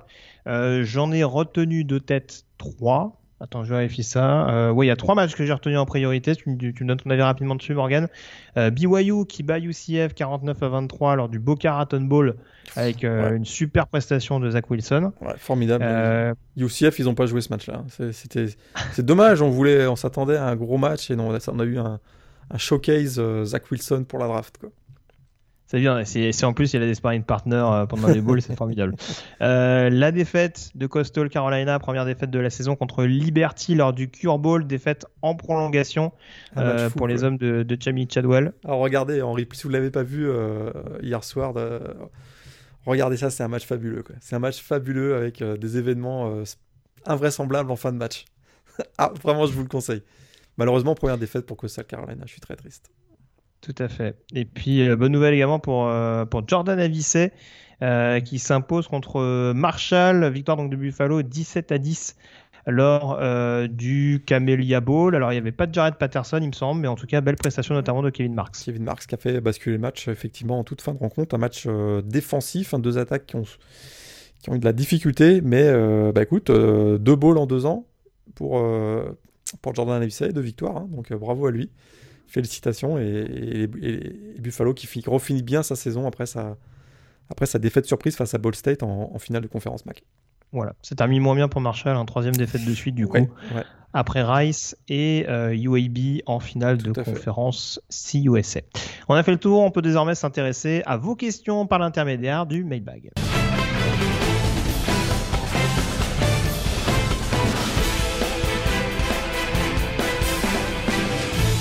Le retour donc du mailbag et on vous remercie hein, d'avoir euh, euh, de nous avoir envoyé vos questions donc euh, vos nombreuses questions euh, par le biais notamment hein, de Twitter mais on rappellera pas également toutes certains. les... ouais, on, a, on a extrait certaines questions. hein, J'en ai. Oui. Oui, oui. On en a reçu beaucoup, beaucoup. Merci, euh, Ouais. merci à vous. Euh, C'était. euh, On fait déjà deux heures d'émission, donc malheureusement, on, voilà, on, en garde certaines éventuellement pour plus tard. De toute façon, on va avoir un petit peu plus de temps pour les mailbags d'ici la fin de campagne. Et on aura plusieurs émissions dans les semaines, dans les jours qui viennent aussi. Donc on aura l'occasion d'en rajouter quelques petites questions. Exactement. Et on commence tout d'abord. Ah, Tiens, on parlait de Clemson. Je me permets de prendre la question de Nico Krempi sur, euh, sur Facebook. Pourquoi les joueurs de Clemson ont Ah. une cote si faible cette année euh, à, à l'orée de la draft, notamment en défense? Euh, Il nous donne quelques exemples, notamment James Kalski, euh, Nolan Turner, Niles, Niles Pinkney ou encore KJ Henry. Alors le dernier, il me semble qu'il est sophomore. Ouais. Donc ça peut aussi expliquer ça. Après, pour les profils dont on parle, il a cité Xavier Thomas également, euh, dont on a parlé, euh, ses problèmes de santé. hein. Euh, après, c'est aussi, c'est là on est plus sur des profils de joueurs plus besogneux que vraiment athlétiques. Là, je t'avoue que c'est une excellente question de Nico qui m'a fait beaucoup réfléchir. Effectivement, c'est peut-être Alors, il nous demandait si c'était principalement des joueurs de système, pardon, je l'ai pas, Ouais. je l'ai pas rajouté sa question euh, sur Alors. C'est- je pense pas qu'il y ait un système particulier à la défense de Clemson qui ferait que ça les, euh, ça les priverait d'être des prospects NFL. Je crois qu'effectivement, ils n'ont pas tous le. Encore que, euh, c'est vrai qu'un Xavier Thomas, par exemple, lui, il souffre plus de ses problèmes, de ses pépins physiques et euh, de, de stats qui sont pas tout à fait à la hauteur de, de ce qu'on attend d'un prospect NFL. Mais c'est vrai que pour les autres, ils ont peut-être moins, voilà, moins le gabarit NFL, euh, moins les performances individuelles et les aptitudes qu'on attend de ces, joueurs à ces postes-là.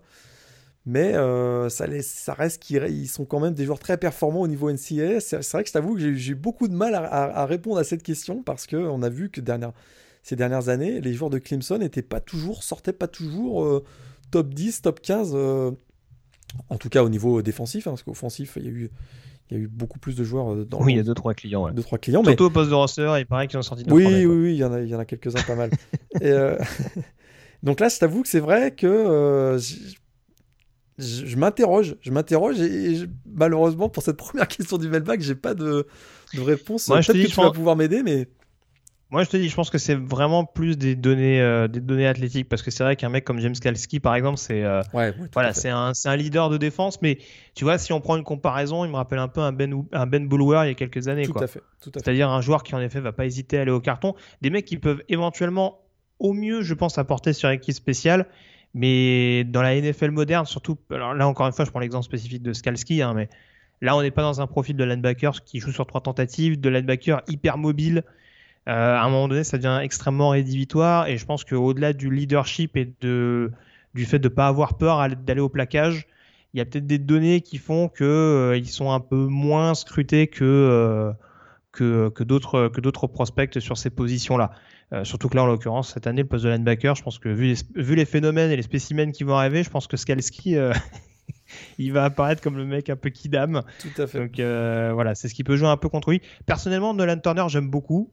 Euh, free safety que je trouve euh, extrêmement volontaire, mais pareil, je pense que c'est un joueur qui peut apporter sur l'équipe spéciale, mais qui en termes de qualité athlétique, euh, dans, la NFL, moderne, il faut vraiment être capable d'être extrêmement réactif, notamment sur le, sur le support aérien.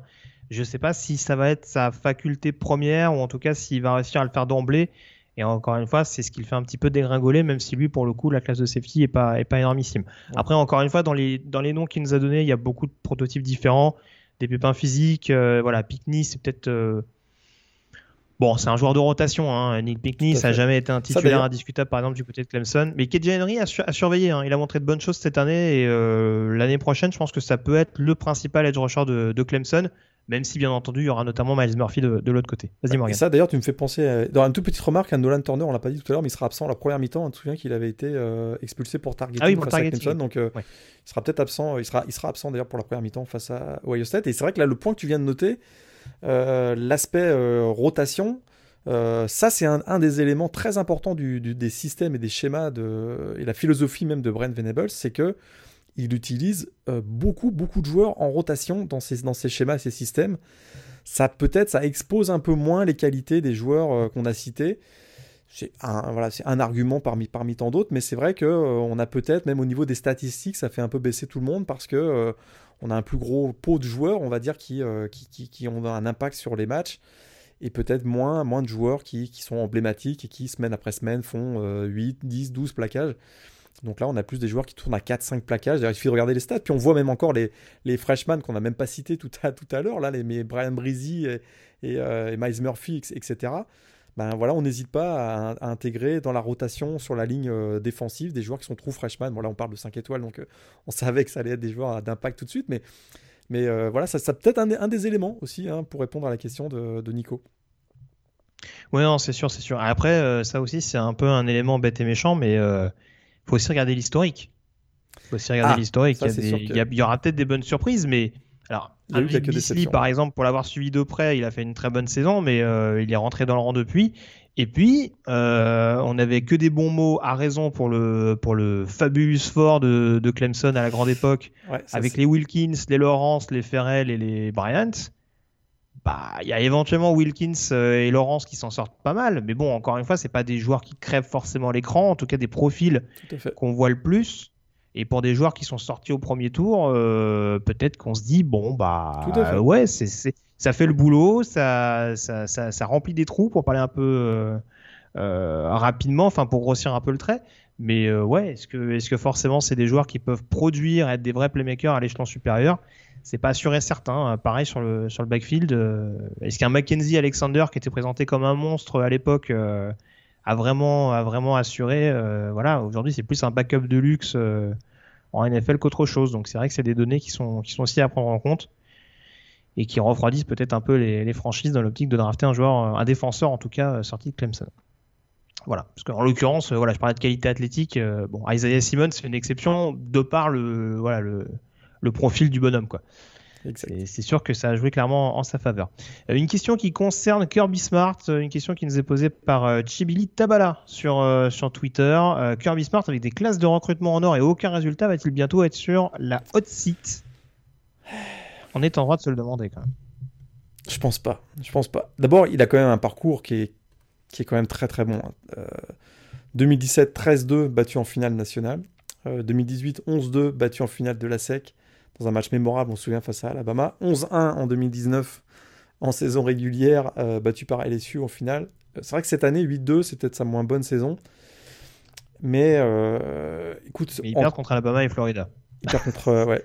Et puis, ouais, c'est sûr que les attentes étaient très élevées. tout en raison de classes de, recrutement exceptionnelles. Mais s'il y a eu des classes de recrutement exceptionnelles, c'est aussi parce qu'il y a Kirby Smart, il hein, ne faut pas l'oublier. Donc mhm. il est un des acteurs majeurs d'ailleurs de cette, euh, de cette réussite au niveau de, des classes de recrutement. Donc le faire sortir, c'est peut-être aussi s'exposer à des classes de recrutement moins bonnes. Il faut aussi euh, regarder, prendre ça en compte.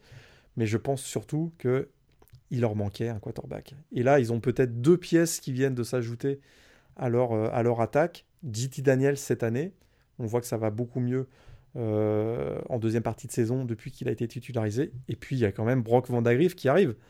Hein, le deuxième quarterback, euh, double menace du recrutement 2020, euh, 14e national. Il arrive sur le, campus euh, d'Athènes et ça, ça peut changer beaucoup, beaucoup de choses. Donc je pense qu'il est vraiment encore trop tôt pour le, pour le placer sur la, sur la hot seat.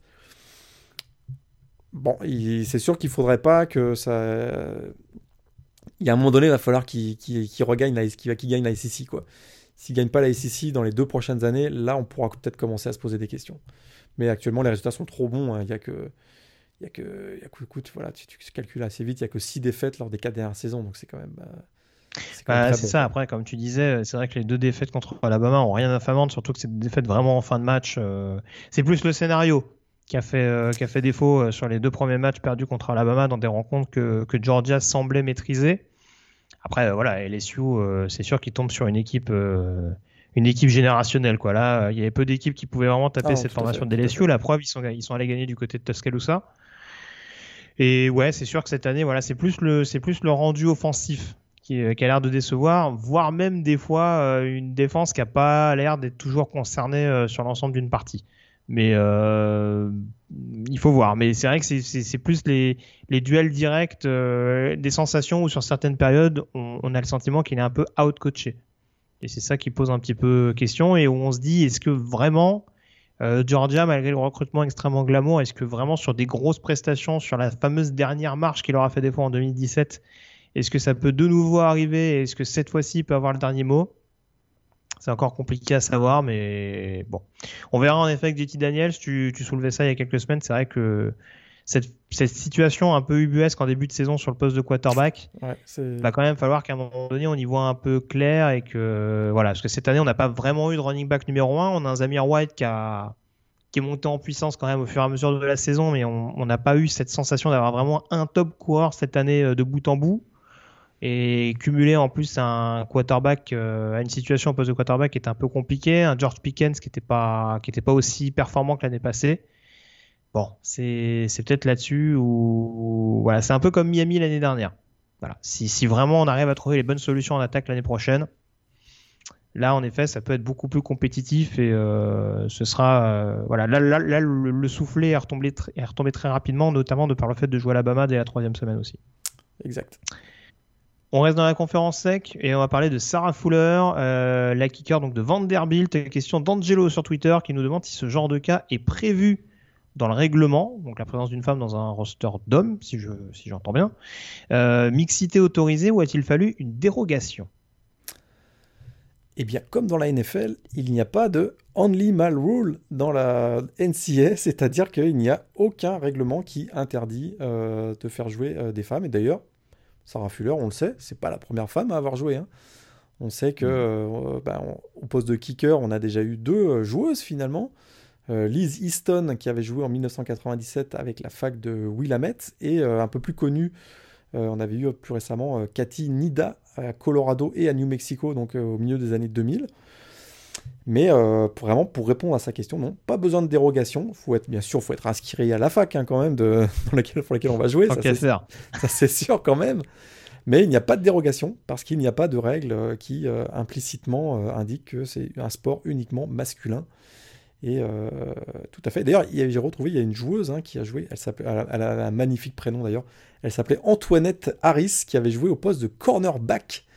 Euh, mmh. Ça, c'était il y a quelques années, euh, au niveau Division 2.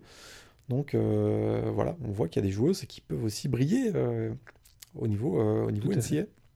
Mais par contre, ouais, c'est vrai que c'est extrêmement paradoxal, parce que en effet, de ce que tu nous dis, on pourrait très bien se permettre, surtout dans un dans un pays quand même où, euh, où, chez les, où chez les filles on joue quand même pas mal au foot, au soccer j'entends. Au soccer, ouais. D'ailleurs, c'était une joueuse de soccer. Il hein. y, a moyen de trouver des solutions. Ouais. Hein. Après, est-ce que, est-ce que dans la vision globale euh, outre-Atlantique, c'est pas de se dire que le soccer c'est du second plan, donc on laisse ça aux femmes? C'est un jugement que ça je peut... me garderais de, de porter, mais. Euh, oh, y a, ouais. On va être transparent. Hein. C'est probablement que certains le pensent comme ça aussi. Hein. C'est certain. Oui. Probablement que certains aussi pensent que bah, un kicker, c'est pas uniquement quelqu'un qui va botter. Euh... C'est souvent le cas, mais si ça se passait mal, il faut que le, le, le kicker se transforme en, en, en plaqueur. Oui, en voilà, plaqueur. Donc là, il y, a fameux, il... y a, les fameux poncifs sur les retours de coups de pied où on dit bah, on en reparlera quand il faudra plaquer. quoi. C'est exactement ce qu'on se dit. Donc euh, ça, ça rentre aussi en ligne de compte. quoi c'est sûr. Et puis dernière question de Roro Lala sur Twitter euh, concernant Last Chance You sur euh, Netflix qui nous demande euh, le niveau que pourrait avoir en NCA euh, le programme de Junior College East Mississippi Community College hein, que beaucoup lui y compris ont pu suivre sur Netflix. Quel niveau ils auraient en première division? Jouer dans la conférence sec ou plutôt équipe moyenne du groupe of five? Qu'est-ce que tu en penses? Mon avis, c'est que c'est plutôt probablement un niveau entre la D2 et la FCS. Euh... Oui, il a cité la FCS également. Ouais, ouais parce que euh, il y a des joueurs intéressants. D'ailleurs, on peut en Donc, citer. On peut en citer quelques-uns. Il y a des joueurs qui FBS qui ont, qui ont brillé, mais c'est la, la, la, quantité de joueurs, quoi.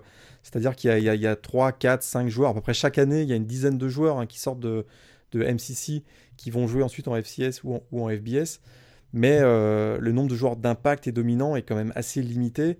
C'est vrai que sur les joueurs récents, voilà, on a John Franklin de Sur, donc qui a joué à Auburn et Florida Atlantic, qui est passé ensuite chez les Bears de Chicago. On a Ronald Oli qui, euh, qui joue en CFL actuellement, qui est passé par Nicole State. On a Dakota Allen hein, qui avait joué à, Texas Tech. Euh, DeAndre Johnson. Rakim Boy, non? Rakim Boy, tout à fait. Lui, euh, Rakim Boy, c'était plus à. C'était pas EMCC, je pense que c'était euh, c'était dans l'équipe du Kansas, là, à Independence ah, College, je pense. Oui, oui, oui, t'as raison. Mm. Puis même plus historiquement, on sait qu'il y a Chad Kelly hein, qui avait joué à EMCC aussi en 2014, si je me souviens bien. Jaran Reed aussi qui, a, qui est passé par EMCC. Alors beaucoup plus loin, le Garrett Blount, hein, le running back, est passé par là aussi. Mais le problème, c'est que sur un effectif. Oui, il, a, il a fait un scholarship de boxe, je crois, non? Il avait fait un scholarship de boxe, absolument. D'ailleurs, il, oui, il avait fait un très bon match face à, face à Boise State, hein, on se souvient. Euh, mais, mhm. mais, effectivement, mais voilà, le problème c'est que pour ces programmes comme East Mississippi euh, Community College, c'est que c'est la quantité de joueurs. C'est-à-dire que d'abord le niveau est quand même, c'est un bon niveau, bon niveau FC, je pense bon niveau FCS pour eux, euh, pas un bon niveau, niveau FCS, mais ils ont ils ont pas ils ont pas les, les playmakers qui, qui, permettraient de jouer à un plus haut niveau quoi peuvent pas se frotter aux équipes FBS, euh, absolument pas. Quoi. Donc pour moi, ce serait euh, entre des deux et entre des deux et FCS. Quoi. Ouais, c'est un peu ce qu'on disait. Hein. C'est-à-dire que même une équipe comme North Dakota State, par exemple, qui marche justement sur la FCS, on n'est pas sûr que ce serait dans les principales conférences de, de la A. Quoi. Mais on vous remercie en tout cas pour, pour vos questions. Euh, est-ce que tu peux nous rappeler de nouveau, Morgan, pour les prochaines émissions, du coup, les, différents, euh, les différentes possibilités qu'on nous auditeurs pour nous envoyer des questions? Tout à fait. Bon, d'abord, on va poster, on va reposter sur les réseaux sociaux euh, un petit message. Donc, vous pourrez mettre vos commentaires directement sur le message, euh, que ce soit sur Twitter ou Facebook. Mhm. Si vous préférez les, les DM, les, messages privés Facebook ou Twitter, bah, n'hésitez pas. Euh, beaucoup des messages qu'on a, beaucoup des questions qu'on a posées aujourd'hui sont passées par des messages privés, donc n'hésitez pas. Ou si vous êtes plus à l'ancienne, les emails, bah, rédaction at pas de problème, ça marche aussi. Oh, ça m'avait manqué. J'avais besoin de ma dose. Euh, on passe à présent au pronostic pour terminer l'émission.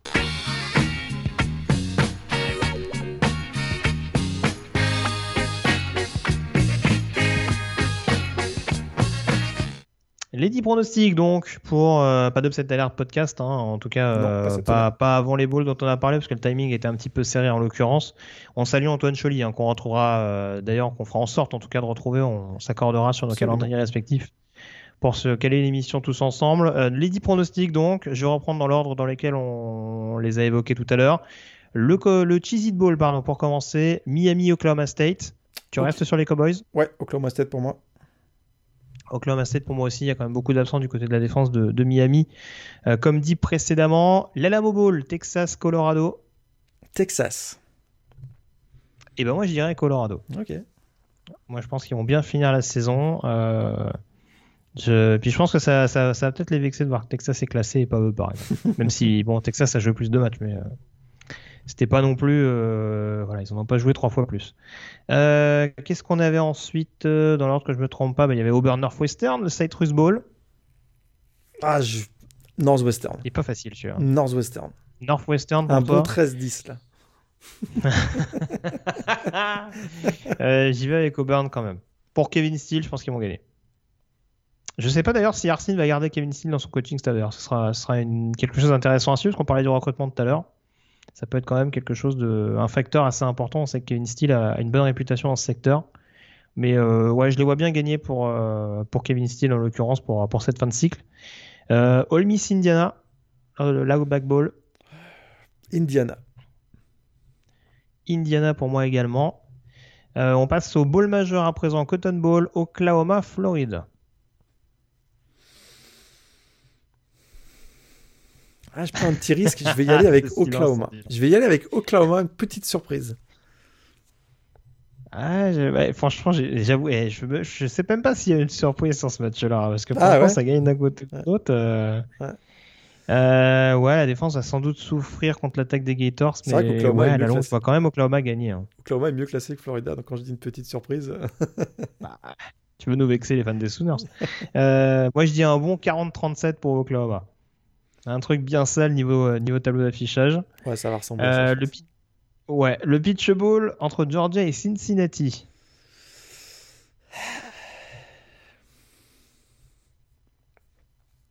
Ils sont pas toujours concernés dans les balls majeurs, euh, Georgia. Hein. On se rappelle de leur défaite contre Texas où ils s'étaient fait marcher dessus. Ouais, même Baylor l'an dernier, ça avait été laborieux aussi. Donc, eh bien, je vais y aller avec Cincinnati.